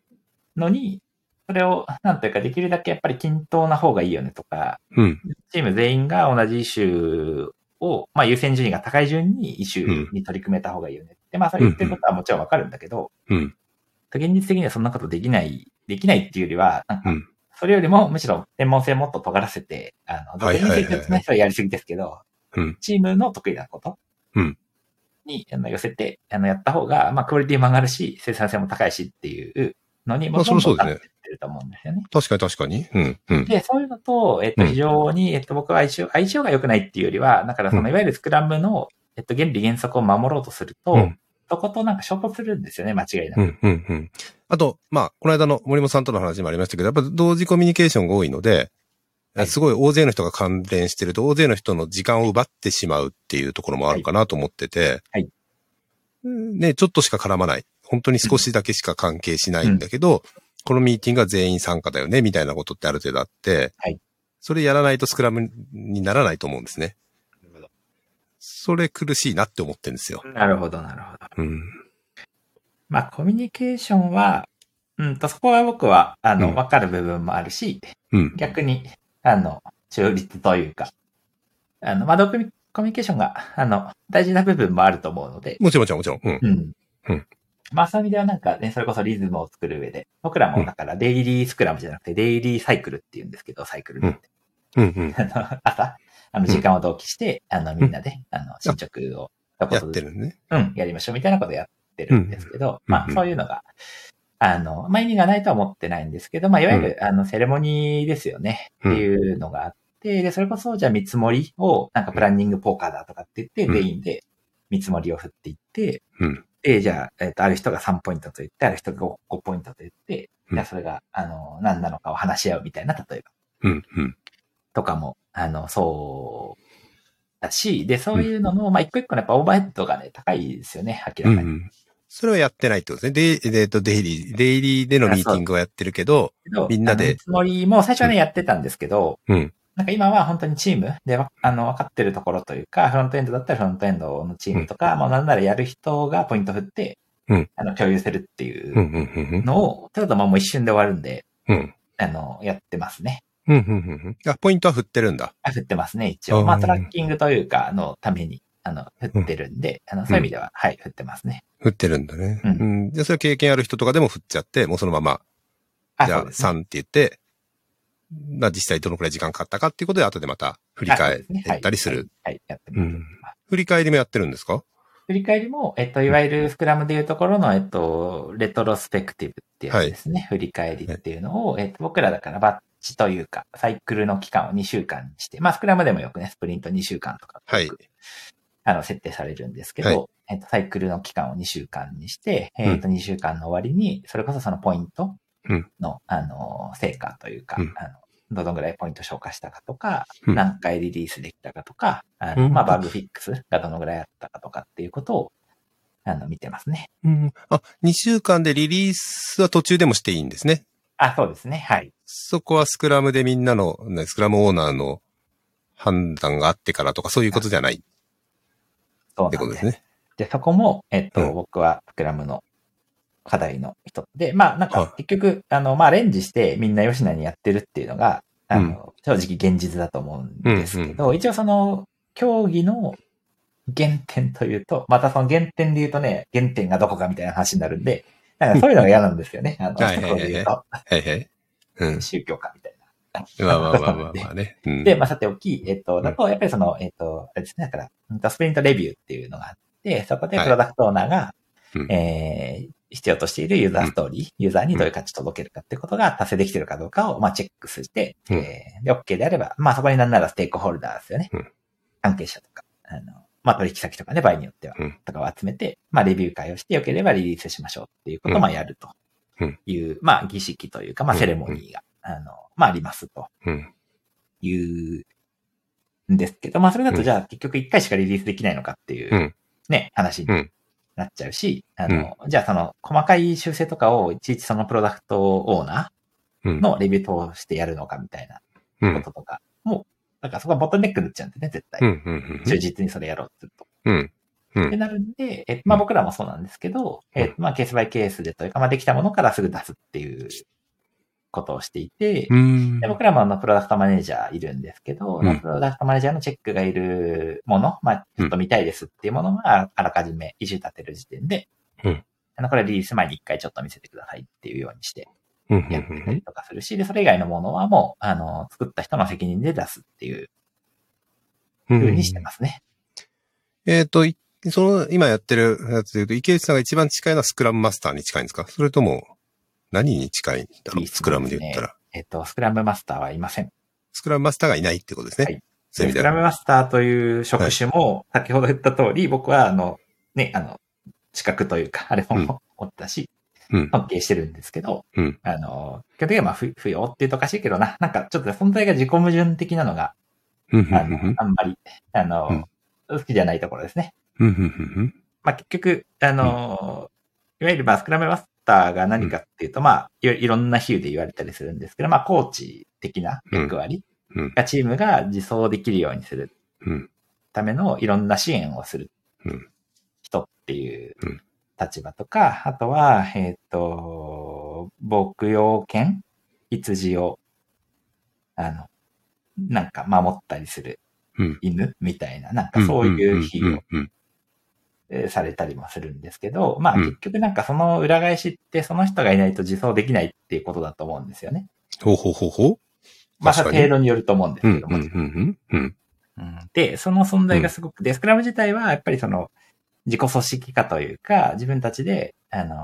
まあ自走できる、一人一人が自走できるチームっていうのがいいものだよねっていうふうにまあ明確に定めていて、うんで、まあそうは言ってもね、そんなすぐできるものでもないから、まあ支援する人必要だよねっていうので、スクラムマスターっていうポジションがうん。まああると思うんですけど、まあやっぱりそのスクラムマスターがいるっていう時点で、あの他の人はなんか自走できないっていう多分前提になっていると思っていて、うーん。まあね。でそれ自体が、うんあの、まあ非常になんというか、あの、ね、なんか引率の先生うん。がいるんかみたいな話ですよね。うんうみんんなさんプロでしょっていううん。うんうんのをなんかすごく思っていて、うんうん。で、そういう意味でスクラムマスターは、えっと、うちにはいません。うんう感ん。じじゃですあね最初からいなくて、あこそこうでもす別に意識的に、まあ特に置く必要ないと思っているっていう。あそうですね。まあことなん一で応すそねのサイクルオーナーみたいな感じで、その、うんまあよりみんなが持つんですけど、オーナーシップを、あの、より発揮しましょうみたいなのを当番制で回してるみたいなことを今ちょっと試しにやっていて、ほう。まあ強いて言えばそれがね、ある、あの、ある意味スクラムマスター的なものと言われればそうですかね。サイクルごとに、お、その、サイクルリーダーが違うっていうイメージあ、そうそうそうそうそうそう。おー、面白いですね、それね。へまあ、それはなー。んか意識づけのために、あの、まあ、結局なんかあとはプロダクトをチーム側から、あの、いやいやエンジニアの外から、なんか誰に聞けばいいんだっけみたいなのってちょっと困ったりするじゃないですか。ああ、はいはいはいはい。トラブル聞きたいとか、なんうんか、うんうんうん。使用確認したいとかっていう時の、なんか、聞き先が、あの、全員メンションみたいになると。なっちゃいますね。ただそれで、 あの、不具合があるのうで、まあ、そういう意味ではなんか困ったら、この人に聞いてくださいみたいなのを立ててるみたいほう。あ、でも、でもその人の専門領域じゃない時もありますよね。少し私が作ったとこじゃな。なあ、いそうでとすか。ね。はいはい。そういう意味では、本当にうん一一時窓口というか、ほう一旦受けて、で、解決できなければ、あの、取り味するというか、はいはいはい分かはるい。人に聞くっていう、まうあ、んそういう感じでえー面白いですね、それもね。へやってますーね。え、それもさっきのメソッドにあるんですかそれはない。あそれはね、ないと思う。 ない。 ない。やっぱ独自にいろいろ考えてるってことですね。で、なんかやっぱりそすごく思ってるのが、あの、スプリントレビューとかもそうなんですけど、で、もちろん前提、えっと、スクラムがそれを強いてるわけではないんですけど、うんなんかどうしてもやっぱりレビューになると、なんかその、いろんなチーム僕も見てきましたけど、うんその、いや、プロダクトオーナーとか、プロダクトマネージャーがデバッガーになるんですよね。なんか。はいはいはいはい。バそグうですね。バグはないいはかいらはい。わかりますわかります。はい。で、あれうんこれなんか、フォー、バリデーションおかしくないですかみたいな。はいはい。とか、うんなんかちょっと動作が遅いと思いますとか、うんあのなんか動か、仕様通り動かないですみたいなのをチェックするうん係になっていて、うん。な、なりがちじゃないですうんか。うんなりがちなりがち、なりがちゃう場合がねち。うんうんうんでうんそれが、あの、やっぱりその、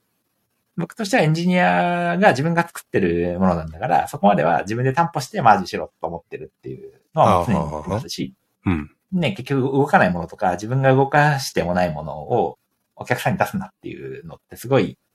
原理原則の本当の最初だと思っていて、うんうん。ね、なんか、僕よく、まあ、この比喩が正しいかどうかわかんないんですけど、ラーメン屋さんの店主だった人が、あの、ね、自分でうんスープの味見もせずに、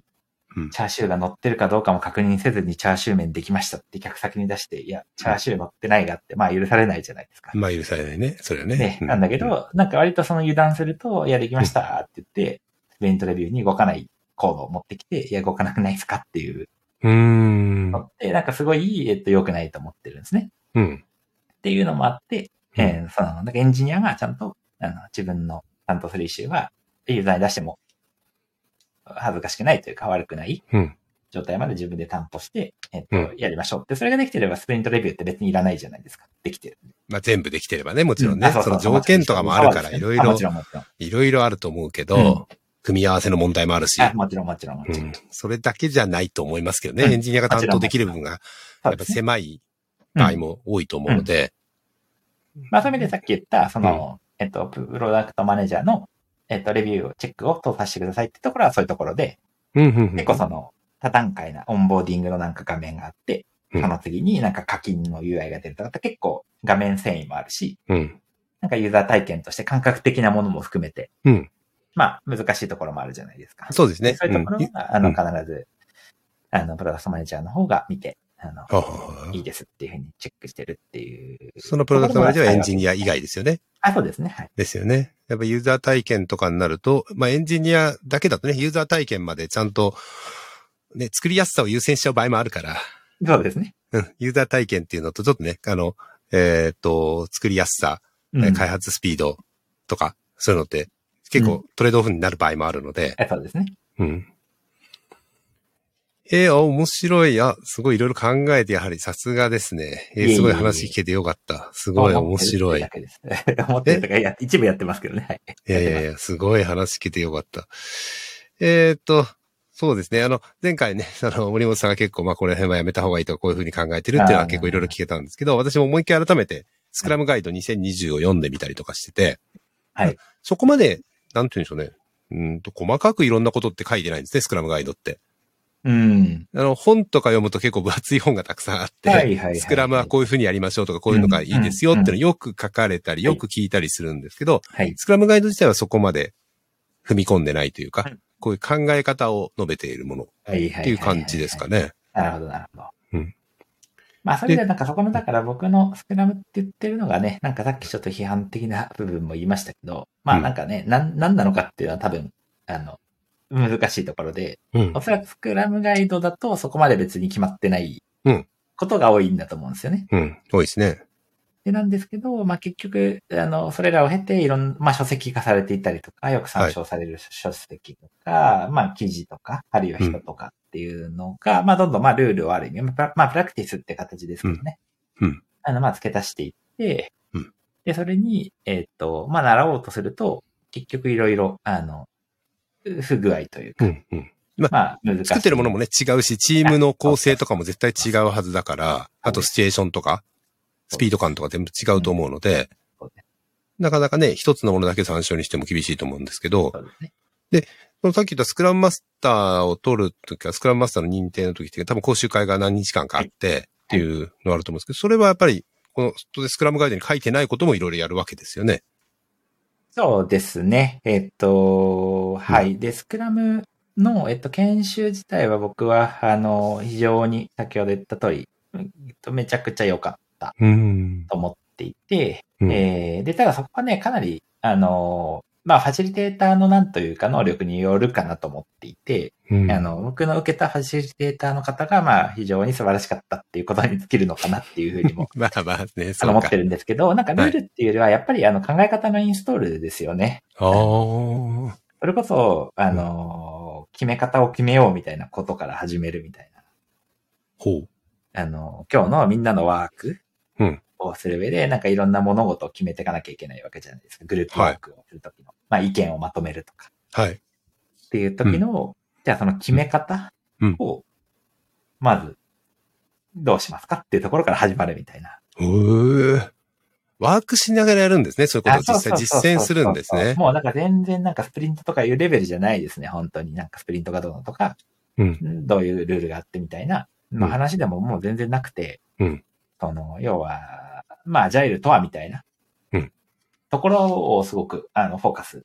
うん。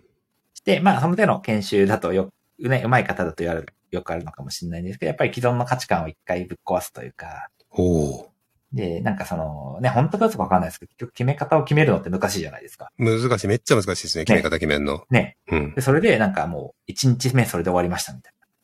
ほな。で 本当にみたいな。うそんな、そんな研修あるみたいな、なんかそういう感じでしたんで。あ、あでも本当にそういうふうにやるんですか決め方。うんあ、そうそうそうそ決め方うで、それ決まんないから、え、どう、いや、どうすんので、それで。で、ファシリテーターも別に決めないから。そうなんだ。そうそそうういうふうみんなでに本当に自分たちで決めようっていうことを、あ、そうそうそうそうそうそうそう。必死にそのアドバイスしながら、あ、そうそうそうそなうそう。んかそう別にどっかに誘導するわけでもなくああ、自分たちで決めるんだ。うん。 結構しんどいですね。。しんどいですよ、本当に。めちゃしくちゃんどいですよ。ね。結構しんどかったですもん。決め方最初。えみたあ、いな。決め方、そうですか。うん。だって、ね、そんな面識がある人たちでもないのに、あ、確かに。えみたいな、なんか、急に。10, あそう10ですよ人ぐらい、なんか、部屋に集められて、はい。えみたい決め方決めてって。な。あ、そうそうそうそうそええまあ、面識ない人とか、そうか、バねックボーンも違う人たちかう。。で、で結局多分そういうのが、あの、その、人たちの考える、その、アアジャイルらしさというか、うん。結局でなルールもないし、うん。ね、何の強制力もない中で、なんかどう、こう意形成していくかとか、うーん。ちゃん的にどういうふうにコミュニケーション取っていくかみたいなところを、なんかある意味試されてるというか、ことなのか試されてなとるね僕の中では紹介してますけど、まあ、確かにね。まあでも、編集決め方決めようってのは私もよく、コミュニティの方ではよく言っているのうで、んなかなか難しいですね。伝わらにくいし、うん。うん決め方を決めてないのに決めようと何かしないでよとか言ったりとか、決め方改正決めようよなんてのは私が言ったりしてる方だと思うので、伝わんないんですね、やっぱりね。その話はね。うん。うーん。で、最後はくじ引きとかでもいいと思うんですけど、えそうですあねの。まあ、順番を決めめてい って、ね何かでこういうふうにするっているう なるほどなるほこど。とを決めて、最後はくじ引きにするとかっていう決め方も、まあないことはないかなと思うんですけど、ね、よくある、えーっと、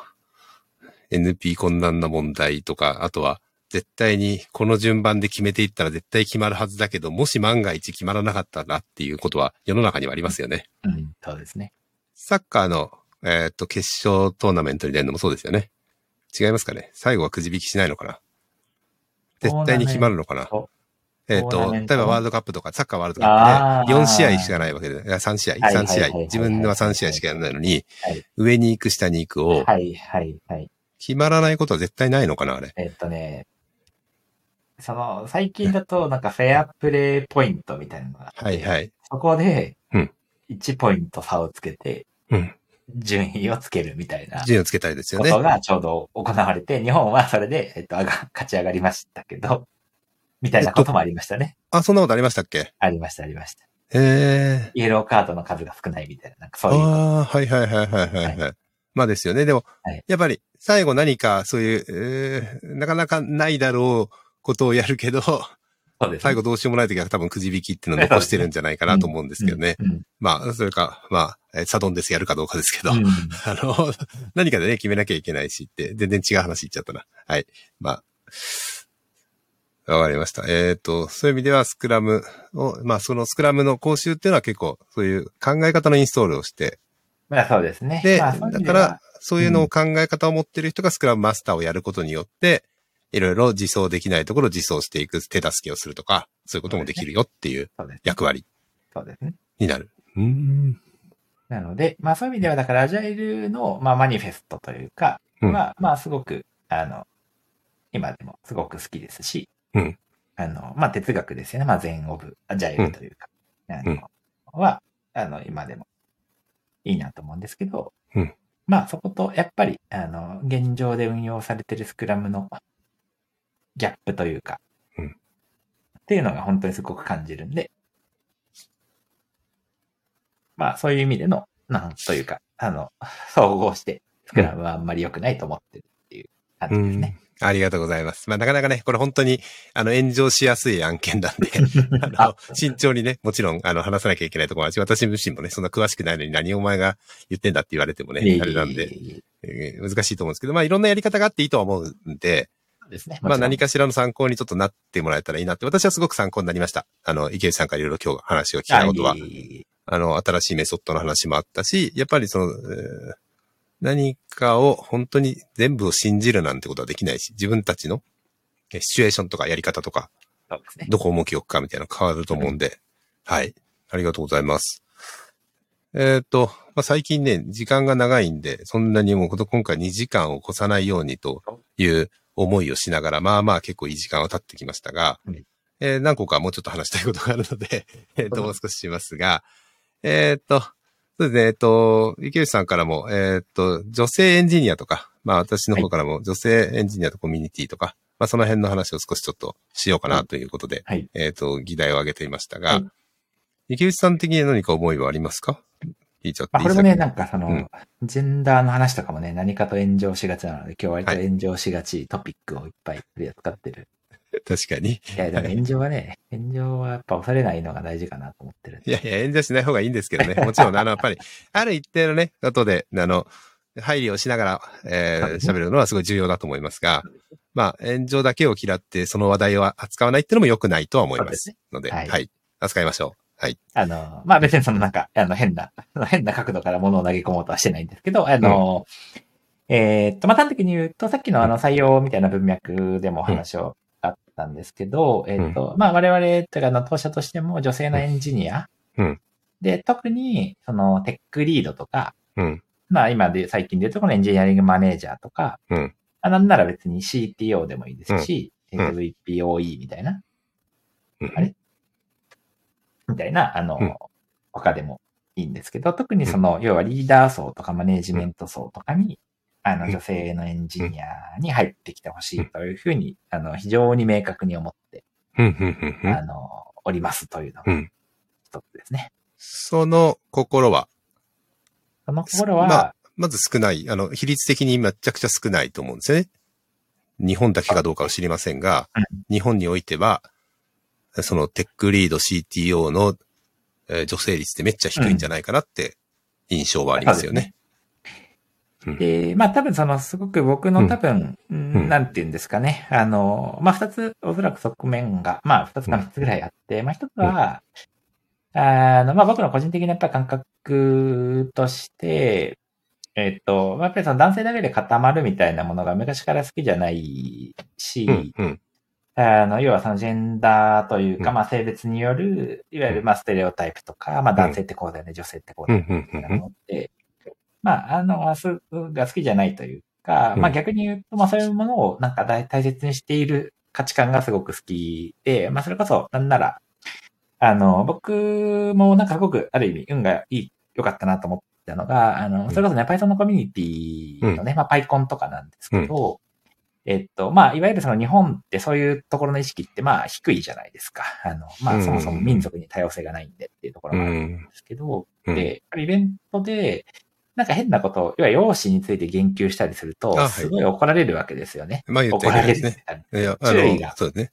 あの、コードオブコンタクト違反ですね。コードオブコンタクト違反です。あそうそうコードオブコンはタクト。で、コードオブコンタクトがあるってこと自体も僕はすごくもちろんいいことだと思っているし、で、そういうのに、じゃあ触れるか触れないかっていうと、触れない人の方が多いわけですよ。まあ実際そうね多いとこに行かないとうんうんで、僕がだから、えっと、そういうものに比較的早く、あの、うんそれこそ PyConJP などを中心にですね、あうんの、触れられたっていうのはすごく、うんあの、運が良かったと思ってますね。うんで、知らなかったら、あの、なんか平気でそういうことしてたかもしれないので、い。うん、うん、うん、うんで、やっぱりこういうのがもうスタンダードなんだっていうことをすごくそこで学んだし、うん、うん。えーで逆にまあそれがすごくいいなと思って、うんあの、まあ共感して、まあそれとこの技術コミュニティが僕いいなっていうふうに思って、いろいろテラピオンとかもね、あうの、ご一緒させていただいただいてたんですけど、っていうのがまずなんか根底にあるので、うん、うん。なんかそういう意味でやっぱりその性別だけによるうん、なんか女性って技術力低いよねとか、例えばね、まであ、あの、まあ、うんうんなんかまあ、気持ちが良くないと思ってうるんと、。うん、はい、はい。いうのがすごく根底にあるので、うん、まあそういうことがないうん世の中になっていってほしいと思ってもちろんるねのがまあ一個うん。ありますとっていうのと、まああとは、あのーやっぱりまああの、とはいえその、なんて言うんですかね、統計的にというか、あの人口的に男性の方が多いですよね。まだ理系も多いし、エンジニアも男性の方が多いじゃないですか。あ、今そうですね。あの、うんえっと、人口というより、えっと、やってる人、今実際のエンジニアあそうですねとはいはいかっていう人は男性の方が多いと思いますね。多いですよね。圧倒的に。で、うんなるので、まあ要はほっとくとどんどん男性のチームになってきますよね。まあ、それは何そもう意です識ね。しないと。あうの、ん出会いの数が多いので。うん。っていうので、うんで、で、じゃあその僕らの特にその、例えばメンタルヘルスの領域とかって、まあだからやってるってわけでもないんですけど、うんなんかやっぱりそこの個人的な、例えばパーソナリティとか、うん。まあ場合によってはそのジェンダーの問題とかに、まあ悩んでる人ももしかするといるかもしれないですよね。うんっていうことを考えても、やっぱり特にそのチームの多様性とかうんっ。て、あの、まあ普通にめちゃくちゃ大事だと思っていると。でまあそうじゃなくても大事なんですけど。うんっていうのがあるので、えっと、かなり、えっと、で、ほっとくとやっぱ男性で集まっちゃうので、あうの、ん。そこを意識的に、あうんの、やろうとしてるっていうのが、まあ、そう一か。つ目というか、もう一つは目いですかはね、いはい。そうだよね。意識しないと、あの、自然に、えーっと、男性の方が普通考えたら応募も多いだろうし、えそうです。目立ってる人も多いし、そうです。っていうことになっちゃうので、あえて意識して、えー行こうと。はい。いうことですね。まあそれはすごい大事ですよね。意識しないとそういうことできないですからね。あ、そうですね。うっん。ていうので、まあ、すごく、はいあのー、まあ、意識的にといううと、んまあ、ちょっとねまだできてないところもすごくあるんですけど、まあ、社内にも、あの、女性エンジニア取りますっていうふうに言ってますし、うん。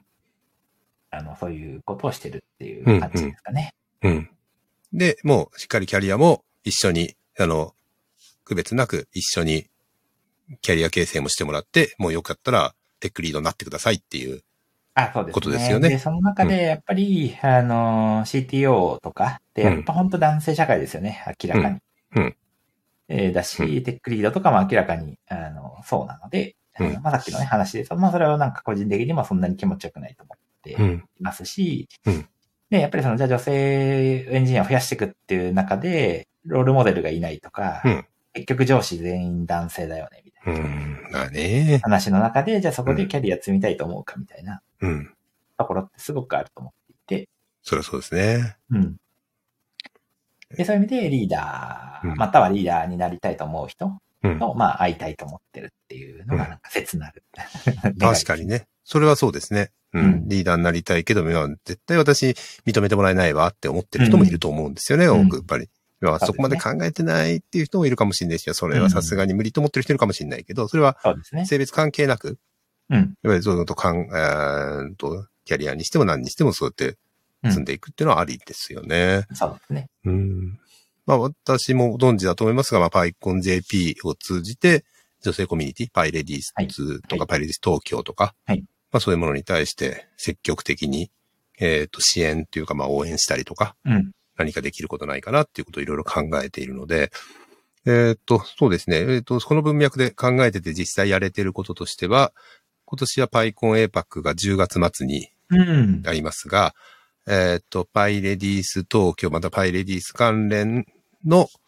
遠方支援を今年もやります。おーいいですね。えーまあ、それは、あはの、いパイキャンプと一緒なんですけど、バイレディースのコミュニティ向けにっていうことですかうんとそうですね、コミュニティに入ってみたいとか、コミュニティ関係者とか、うんパイレディースキャャラバンってやってて、えっ、と、日本中いろんなとこ行こうとしてますが、なかなかそれもですね、応募がそんなに集まらなかったりとか、うーんと、まあ、その定着とか、いろんなものもいろいろ難しさがあってうん、苦しんでると思うんですけど、うん。うん。うんとまあ、そういうのを支援するために、まあ、実際に PyCamp、えーと Python ブートキャンプ関係者、はいはいはいまた参加者とう、ん。パイレディース関連の人にはうん別枠を用意してますね。なるほど、なるほえっ、と、今年は、えっ、と、PyCon エパックで、普通に、えっ、と、幅広い形で遠方支援というか、旅費支援をしてると思うんですけど、する予定で今いろいろ募集とかかかってたり、もう募集終わったのかなちょっとわかんないですけど、なんかしてて、ど。っていうところは、もちろんそれはそれでやってうん、まあそれだけじゃなく、っていうことで、去年か一昨年ぐらい、去年から一昨年やってないから、去年ぐらいがなったのかな昔からやってたのかなちょっと覚えてないんですけど、そういう、えっ、と別枠、そんなに大きな金額じゃないんですけど、うーんと別枠でもやろうと。まあそこのコミュニティを作っていこうっていう感じはしてるんですね。ブートキャンプとパイレディースキャラバンっていうなるほど。感じでやってます。ちなみにもう一個実際やれてるのは、Python ブートキャンプに PyReduce の関係者を、の TA を、TA、TA になってもらおうっていうことやってます。うん。TA っていうのは教える側。えっ、と、アシスタントですね。うん。えっ、と、教える人は今4人、えっ、と、3人4人ぐらいで講師回してるんですけど、こういう公認講師って言って講師回してるんですけど、その、えっ、と、地域に馴染みがある、または馴染みがなくても、パイレディス関係の人で行きたい人は、えっ、と、旅費し、旅費を出して、えっ、と、パイコン JP 側で旅費を出して、TA になってもらう。なるほど。で、そこのコミュニティも作れるといいよねって、一緒にコミュニティ作れるといいよねっていう。なるほ感どじで思まっていてたあれですよね。なんか人数の問題で言うと、東京ですら少ないのに。うんそう東京以外で言ったら、なおみたいなおですよ。でも、やっぱりエンジニアになってみたいとか、エンジニアに憧れ、うんまたエンジニアやってるっていう人いるんですよ、な。やっぱりそれは。うんうん別に全然ゼロじゃないはずなんですようんうねん。まあ、うんもちろん Python だけの文脈で私はやってるので、別に Python だけが、えっ、と、うー何技術じゃないから、別にいい、えっ、と、Python じゃなくてもいいと思うんですけど、私ができる範囲ってのは Python のことなので、Python のこととしてそういうのをやったりしてなるて、まあ、できればその公認講師っていうのも女性がなってくれるといいなっていう動きも今は一応してます。なるほど。なるほどまだ実。際にはちょっと、えーっと、計画中っていうぐらいのことで、ここで言えることはないんですけれども、うん一応頑張ってはいます。そういうことも。うんなかなかね、難しいですよね。これまあ、私たちがね、その、男性がそれを考えててもなかなかうまくいかないところもあるかなと思ってるので、うんそうですね。で、そこも、あの、実際にその、なんていうんですかね、女性のうん、まあ、キャリア問題とかのうん、を、まあ、具体的に、あの、アクションされてる、まあ、それこそ女性の方ですよね、とうん、あの、お話しさせていただくときに、うまあ、んそんなことないですよってすごい言ってもらえるんですけど、やっぱりそこの、なんていうんですかね、まあ、当事者じゃない自分うんが、えー、なんというか、その問題を直接解決をしに行くことの、まあ、抵抗でもないんで、まあ、そういうなんか話を受けて、僕もなんかやんなきゃなと思ってるんですけど、なんかじゃあ、例えば、ね、その女性エンジニアを、のテックリードを生み出すコミュニティをうん男性が作るみたいなことの、なんというか、いびつではないのかもしれないけど、やりにくさ。やりにくいですよね。うん。うん。ね、なんかどこから目線でやってんだみたいな。うん。感じになんかややもする。ただそれはなんか、あの話してると、まあ、そんなの気にしないで、あのね、両方からやればいいんじゃないですかっていう、あの、うんお話もいただくので、まあそうかなとも思ってるんですけど、まあとはいえ、それはなんか僕の心情的な問題だけなのかもしれないですけど、うんうんなんか、あの、やっぱりその当事者じゃないことの、うんまあ、負い目でもないけど、うんなんかやりにくさっていうのがあって、うんじゃあ、生還してるだけなのかみたいなところあもあなんそうかですね難しさはがいはいはいね、あの、すごくあるなというふうに思ってま難す、しいですね、そこはね。うん。えーっと、その、今のこの文脈で2つ、私の方からもあるんですけど、最近ちょっと思ったのは、その、こういうメンタルっていうか、まあ、それに、えーっと、多くの人がこう考える理由っていうのの一つにサザエさんがあるかなって最近ちょっと思ったりしてて、サザエさ。んって、なんか、型が決まってるじゃないですか。はい。いろんなものが。はいはい家におばあちゃんとお母さんがいてみたいなところ。はい。はい。で、あ、えー本日本でそんなにないパターンだとマスオさんっていうパターンは、まあ、ちょっなるほどと、あの、違うというか、よはいくと、あの、えっ、と、数が多い方には触れてないかもしれないけど、いはいでも、男の子なんだからとか、はいっていう言い方は普通にするし、なるほど。それはでも、えー子供の頃は見てる、私も見てたわけですよね。はいはいでそこに、やっぱり、そのさっきのドラえもんじゃないですけど、うん。えーまあ、子供の頃から見てる漫画、アニメとか、んそういう触れてるものって、やっぱり影響力大きいんじゃないかなっうんはいて思ってて、ありますね。うんまあ、そこが本来変わっていかなきゃいけない部分ってうん。あるのかなって思っなたるりほど。しました。うんすごいサザエさんからの考察が出て今びっくりしてますけど。そう、なるほなどんか急に思ったんですよ、この話を考えたときに。だってね、サザエさんではそういう言葉いっぱい使ってるし、それを子供の頃からね、いいものとして受け入れられてる。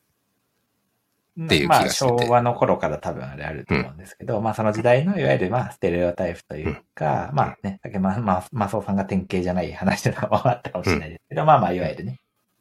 あの、その頃の、あの、いわゆる平均的なというか、うん。あの形っていうことですよね。形がなんかできててうんって、なんかそういう言葉も使うし、まあそれがずっと今でも、なんか、うんまあ根底に、私の中の根底にもあるんじゃないかなって思ってて、うんうんうんまあそれはもうさドラえもんと同じですね。ドラえもんのうんうんあとに憧れたっていうのと同じで、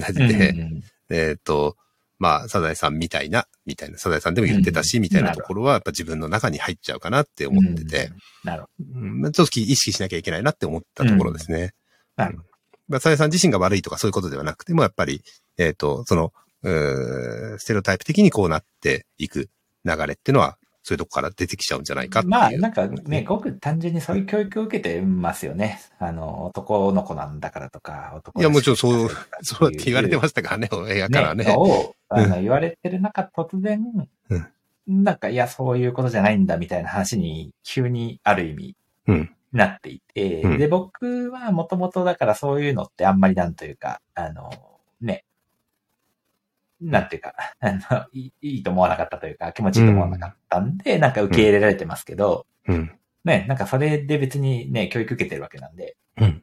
なんか突然、いや、そういうことではなかったって言われても、まあ、なんか ね、困りますよね。困っちゃう人がいること自体は、まうんあ、あの、理解はできますよね。はしご外された感じになりますよあそうでねす。ね子供の頃からね、ずーっはといその教育の中でずーっとそういう風に来てるのに、そう急ですねに、いや、そういう時代が変わったんで、とか言われて、そうですね。 30歳で時代変わったんでって急に言われてそうですねも、あの、めっちゃはしごさせられて、なんか、どうしたらいいの私はってなっちゃう。これはまた困るも。なんので、なんか結局悪気なく、うんなんか男性らしさとか、うん女性らしさっていうのを、まあ悪気なく言っちゃうっていうのは、うんなんかすごくやっぱりね、なんかそういうふうな教育を受けてきたし、うんまあ悪いと思ってなくてそう思ってるっていう面はすごく、あの、ありますよね。ありますよね。まあその多様性って意味でもそうかなとは思いますね。その、えっ、と性、性別だけじゃなくて、えージェンダーだけじゃなくって、えーうん国籍だとか、そうですねえ。そういうものも年齢とかそうですねやっぱり根底にあるものってすごい大きいし、まあ、うん。まあそれこそね、障害者の話にしても、うん。なんか、日本だと優しいって、優しさみたいなこと言うのでみんな怒ってるんですけど、っていうのもあって、なんか全然違う話しちゃった。うん。なるほど。実優しいを変えようっていう動きがあって、うん。実優しいって知ってますまあおあ、あ、違う違う、JIS のアクセシビリティ関係の JIS はがいあっはいはて、い。それを、えっと、優しいって83、やさ、おおお8341あ、か何そのな。番号を。 番号を優しいっていうふうにあだと作ったん、つけたんえですよ。えで覚えやすいって言って、私も覚えやすかったんですよ。はいはいはいはいはい。だけど、優しいじゃねえだろうと。ああ。っていうのは、障害者団体だとか、そういう人たちもちょっと怒ってる人たちもいて、なるほど。えなんかその、うーんと、かわいそうだから、みたいなうんことになっちゃってて、いや、うんそういうことじゃないっていうのは、うん一つの、特徴であるとか、なるほ一どつねのそういう、えっ、と、うんそういう、そういう、はいそうそういうパターンっていうか、なんて言ったらいいの難しいな言障葉。害は社会の側にあるみたいなね。なんかそうい。障害が社会側にありますね、それはね。それは間違いないと思いますけど、えーっていうことうんを言ったりするところなるもほ、どやっぱり日本の教育なり、私が受けてきうんた、私が知ってきた中でもそういうふうな考え方だったそうしかなら、さいって言われてうん、来てますからね。来てますよね。ううんん。だから、まあ、しょう、まあね、そこ、しょうがないと言っちゃいけないね。まあ、そこ変え、徐々に変わっていくといいなって、そうですね思ったりしますけどあそれさっきの話に戻りますけど、やっぱり、あの、オープンソースのコミュニティとかを通じて、まあ、行動コンダクトってものがあるんだとか、うんやっぱりね、その、その、まあ、技術以外の部分というか、まあ、うんカンファレンスで取り扱うトピック以外のものを、うんなんか、あげつらってはいけないみたいなことっていうのをすごく、あの、学べたんで、あうのんそういう意味ではねすごい良かったなと。まあ、うそうだよね。よくすごいよく考えてますよね。いろんなことをね。んそうですね。まあ、私たちも、あの、真似してやってるので、フォロワーなので、パイコン JP もですね、 あの、それはそうなんですけど、あともう一つさっきの、えっ、と、女性エンジニアの話でいくと、まあ、コンピューターサイエンス学びたいっていう人は、他の理系に比べて以前から多いとは思ってるんですね。えっ、えーと、例えば電気工学とか、ぶうん電気工学とか機械工学とかに比べて、まあ、うん私、その工学部なので、ちょっと工学部の話しかできないんですけど、うんえっ、と、工学部で言うと、えっ、と、情報科とか、うんえーコンピューターサイエンス系っていうのは、他に比べればまだ多かったけど、、まあ、それでも少ないですよね。うん圧倒的にうん。 20%とか言ったら多いっていうのかな、うん ?20% ぐらいだったのかな、まあ、それでも、そういう感じだった。で、今はもう少し変わってきたかもしれないんですけど、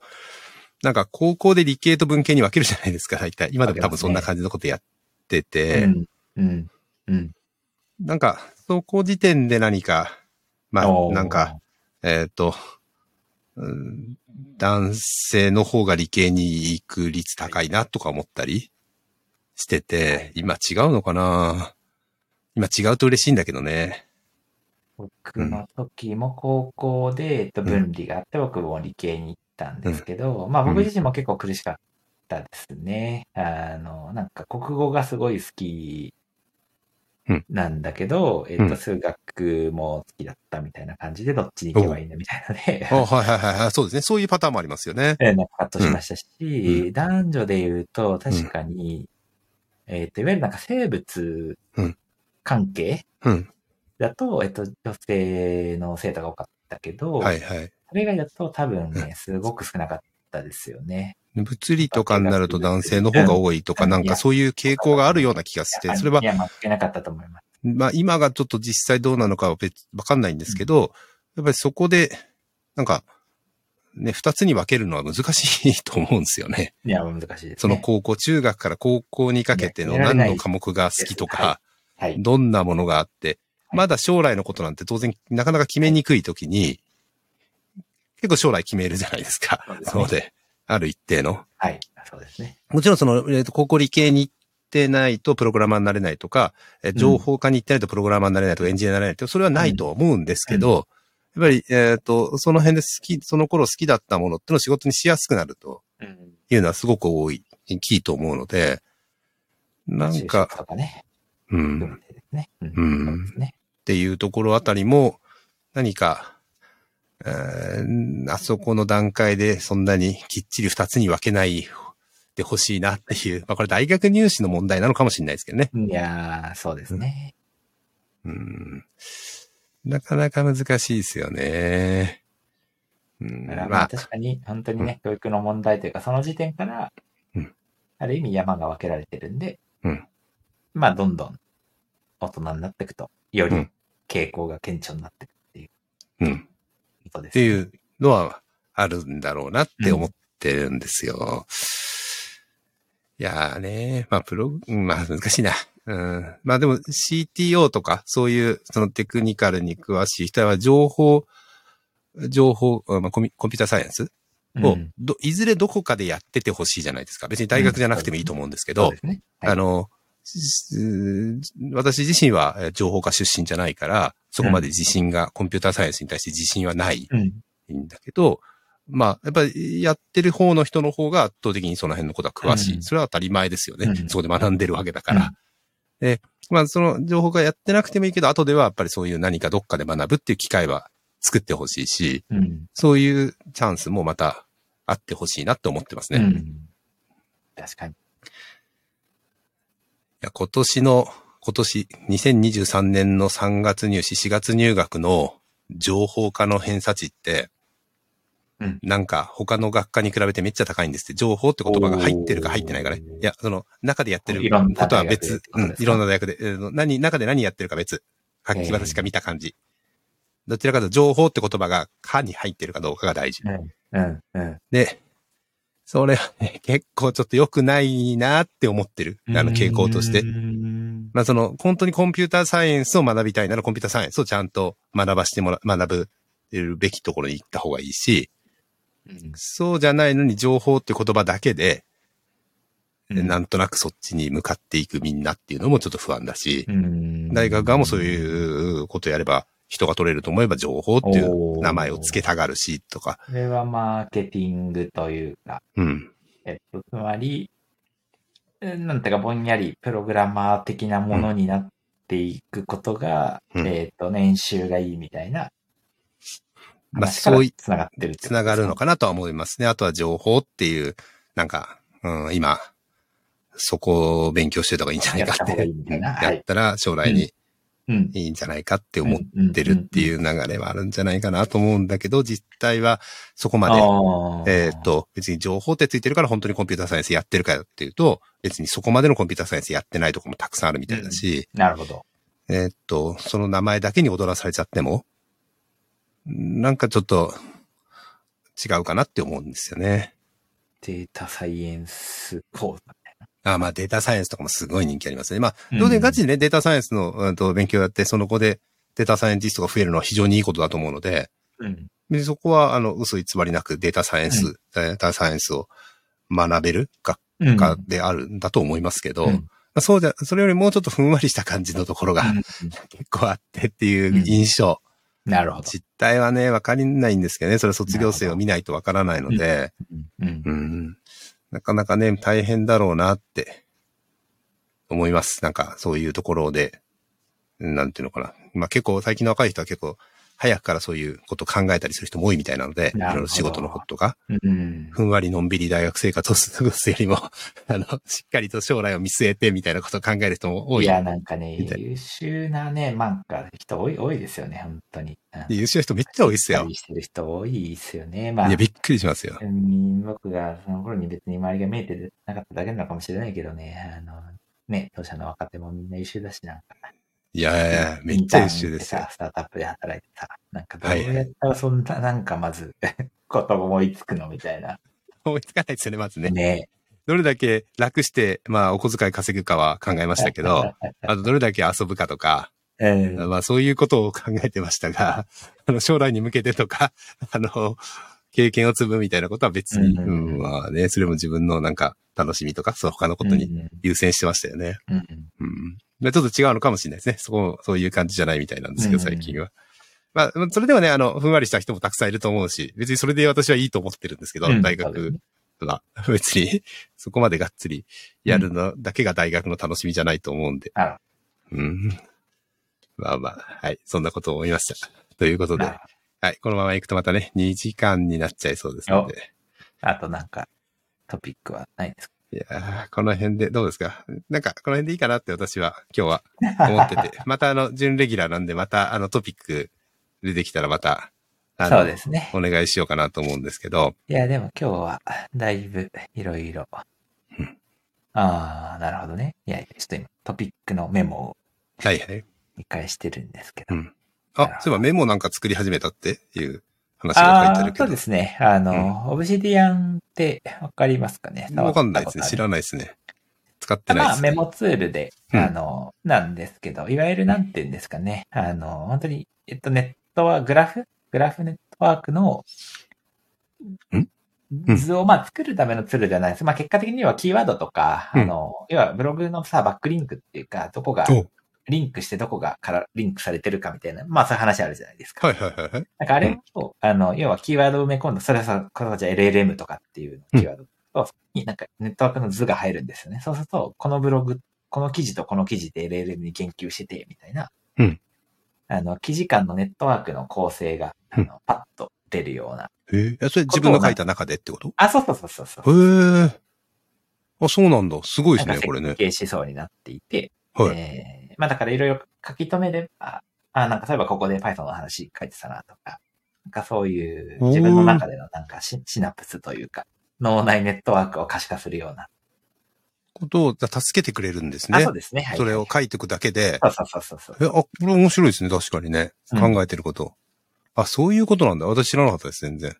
で私そういうツーまルあ疎いんで。うんはい。なんかいい、その手のことうんも、まあできるというか、そうですね。なんかそういうツールがあって。うん。それを、まあ書き始めてるというか、書いてる。それは自分の個人のいろんな、あ、そうです。そうですこととか全然、日報みたいな。あ社会に出せる ぐらいの日報みたいな。あはいはい。あじゃあ、まあブログですね。そういう意味だよね。あ、そうですね。そうですね。はいはいはい。あの、日報的なブログそうですね。をここで書いてるんだ。そうです。へえ、すごい。面白いですね、それは。えーで、そうすると繋がってきて、あ、関連はここにありますよって教えてくれるんだ。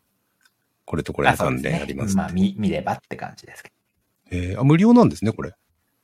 えっとね、基だからツ本はールは、ただの、いわゆるメモツールなんで、はいあの、それはまあ、その、いわゆるその、なんていうんですか、独自ドメインで、じゃあ、パブリッシュするみたいな話になると、ちょっと変わってくるおんー。ですけど、まあ、書くだけで、自分の、うんあの、iCloud とかで同期するぐらいだったら、無料の範疇あ、できます、ね。そうう。いうことか。ホスティングして公開するんだとっていうことですね。あ、そうそうそう。へえ面白い。ちょっと、それも調べてみます、私も。